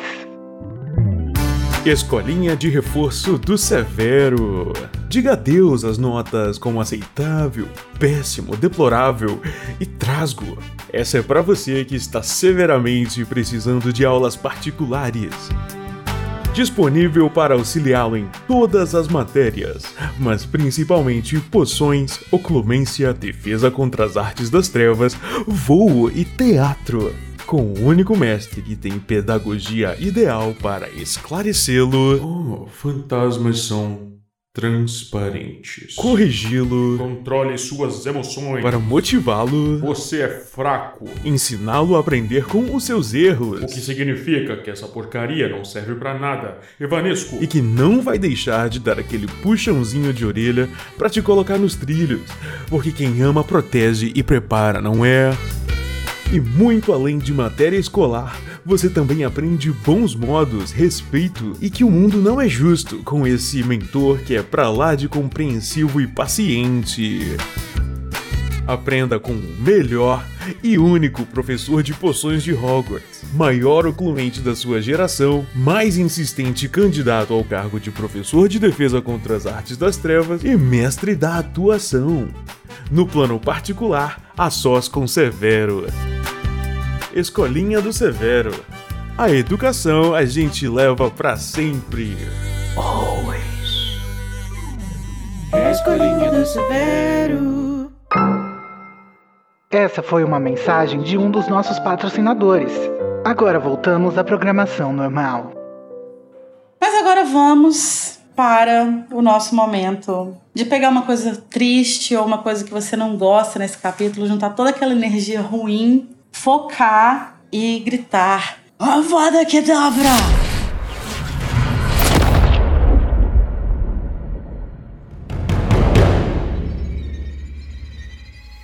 Bom, vamos lá então. Luísa, conta pra gente qual que é o seu avada desse capítulo. Ah, é muito triste quando o Snape vê a Lily e aí ele fica, tipo, Uhum. perde o rumo, né? Eu acho muito triste isso. É. Então eu vou adiantar o meu e já reforçar aqui junto com a Luísa, porque o meu é esse momento, ele é muito triste, ele mexe demais comigo e eu só quero chorar e gritar. Sim. E também a hora que o Sirius dá o espelho pro Harry, e aí, tipo, Ah. quebra meu coração, porque Sim. tava ali. Tudo que poderia ser, né? E Exatamente. você, Code, qual que é o seu avada? Ai, gente, assim. Enfim, a, a discussão foi complexa. Foi. Ah, você vai dar uma a gente chegou em avada no Snape, lugares. não vai? Ah. Sim, sai da frente. Larissa, por favor, step Não! aside, silly girl. Não, eu, vou me posicionar na frente dele. If you want to kill Snape, you have to Desculpa, kill me Snape, too. você tá insuportável como pessoa, como ser humano nesse capítulo. Me perdoa, então a Lara vai pegar por você. Porque, assim, a minha opinião própria é você. Como disse, como no choque de monstro do Glitter, Snape, um beijo. Você, eu tenho muita pena de você e entendo a sua vida, mas. Ai, ninguém merece. Chato. Não é dessa vez que você vai levar a sua moto.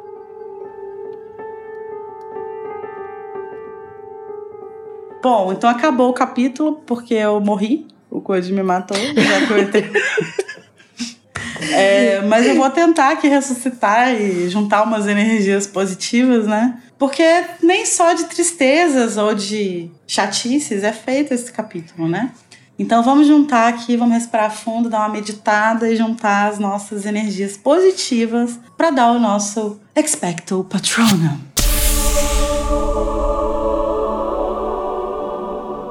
Code, conta pra gente, Code, qual que é o seu patrono? Deixa eu ver, alguma coisa feliz aqui. Eu acho que eu vou dar o patrono para o Snape. What? Pelo fato. é. Plot twist! Eu acho que. Sim, depois de tudo isso. Sim, eu acho que eu vou dar um patrono. Duas horas xingando ele. É, eu vou dar um patrono naquele né, que bate e depois sopra. É. E pelo fato de ele estar ali, né? De ele estar cumprindo a promessa dele. Dele existir. de proteger o Também Harry. Potter, de ele estar ali ajudando o Harry, apesar de tudo que ele sabe que, de tudo que ele sabe que vai acontecer, de todas as, as estresses e as, e as implicações, é, ele ele respondeu a missão, né? E é isso. The Call. Respondeu The Call. E um pouquinho também eu vou dar um- um- uma menção honrosa pro, pro Harry que percebeu alguma coisa finalmente, né? Parabéns, Harry, a porta verdade. e tal. Tomou dois mais Muito dois ali. Obrigada, Code, por esse momento. Gostaria de informar que Gente, eu não, não, foi, eu não paguei olhei esse nada. patrono não, tá? Isso foi uma edição que aconteceu. Pegaram a voz de Eu alguém não e paguei nada. Não, não teve. Pix envolvido. Ele foi ameaçado. Eu fui ameaçado. E você, Luísa? Então, são dois. Todo o plot da oclumência eu adoro, ficar sabendo. E pra Uhum. Hermione, porque ela percebe que tem uma coisa muito errada com o Harry. E ela fala, tipo, Rony, vai lá ver se ele tá bem. Aí o Rony chega lá e o Harry tá, tipo, Mal. um troço no quarto. então, esse é meu patroninho. Mione, arrasando sempre. Bom, o meu patrono, é, narrativamente, ele iria pra mesma cena que eu dei o Avada, porque eu acho que, assim, narrativamente ela é brilhante. Mas eu vou dar um patrono em nome da minha adolescência, lendo esse livro, que é pra cena em que o Harry está descobrindo que vai ter as aulas de oclumência. E aí ele pergunta, é, o, o Snape fala, né, pra quem que, que, que o Harry vai ter que ter as aulas. E aí o Harry fala assim, senhor, e quem é que vai me ensinar? Snape ergueu uma sobrancelha. Eu. eu amo essa cena, gente. Eu amo essa cena porque eu repetia essa cena exaustivamente na, depois que eu li esse livro. E eu amo essa, essa imagem dele, tipo, erguendo uma sobrancelha e falando, eu. Tipo assim, não era óbvio até Hum, agora? Você que acha que eu vim ótimo. aqui o quê? Você acha que eu sou uma coruja? Você acha É. que Vem é só o entregar- mensageiro do, do Dumbledore? É. Eu amo. É, mas Amo ele vai ser muito. mensageiro do Dumbledore lá no, no sexto livro, né? Vai, Naquela vai. cena, não sei se acontece no livro, mas é muito boa também, né? Aquela cena do Dumbledore pedir pra avisar que, que ele está viajando. Ele fala amo. pra onde? Ele, tchau. Eu amo, gente. Mas é isso. Antes de encerrar o episódio, eu queria lembrar aos nossos ouvintes que no dia 18 de julho começou o período de solicitação de voto em trânsito para as eleições de 2022. E esse período vai até dia 18 de agosto. Então, se você sabe que vai estar fora do seu município eleitoral na data das eleições, é muito importante é, solicitar para poder votar fora do seu município tá? Se você tiver em outra cidade do mesmo estado, você pode votar normal para governador, tudo. Se você tiver em outro estado, você pode votar só para presidente, o que é muito importante, né, galera? Então, é o mínimo. Então, vamos é, lembrar aí de fazer isso caso essa seja a sua situação. Para saber como fazer a solicitação do voto em trânsito, entra no site do TSE e vê direitinho, que tem todas as informações lá. Mas parece que não dá para fazer pela internet, tem que ser pessoalmente. Mas olha no site do TSE direitinho, tá tudo explicado lá como fazer. Mas agora que a gente já brigou com o nosso bully e a gente já aprendeu sobre a importância de esvaziar a mente antes de dormir, mas principalmente a gente aprendeu que a gente não deve se meter com medicina trouxa, a gente pode seguir para o próximo capítulo, o Besouro Acossado, onde a gente vai encontrar uma velha conhecida. Tchau! Tchau!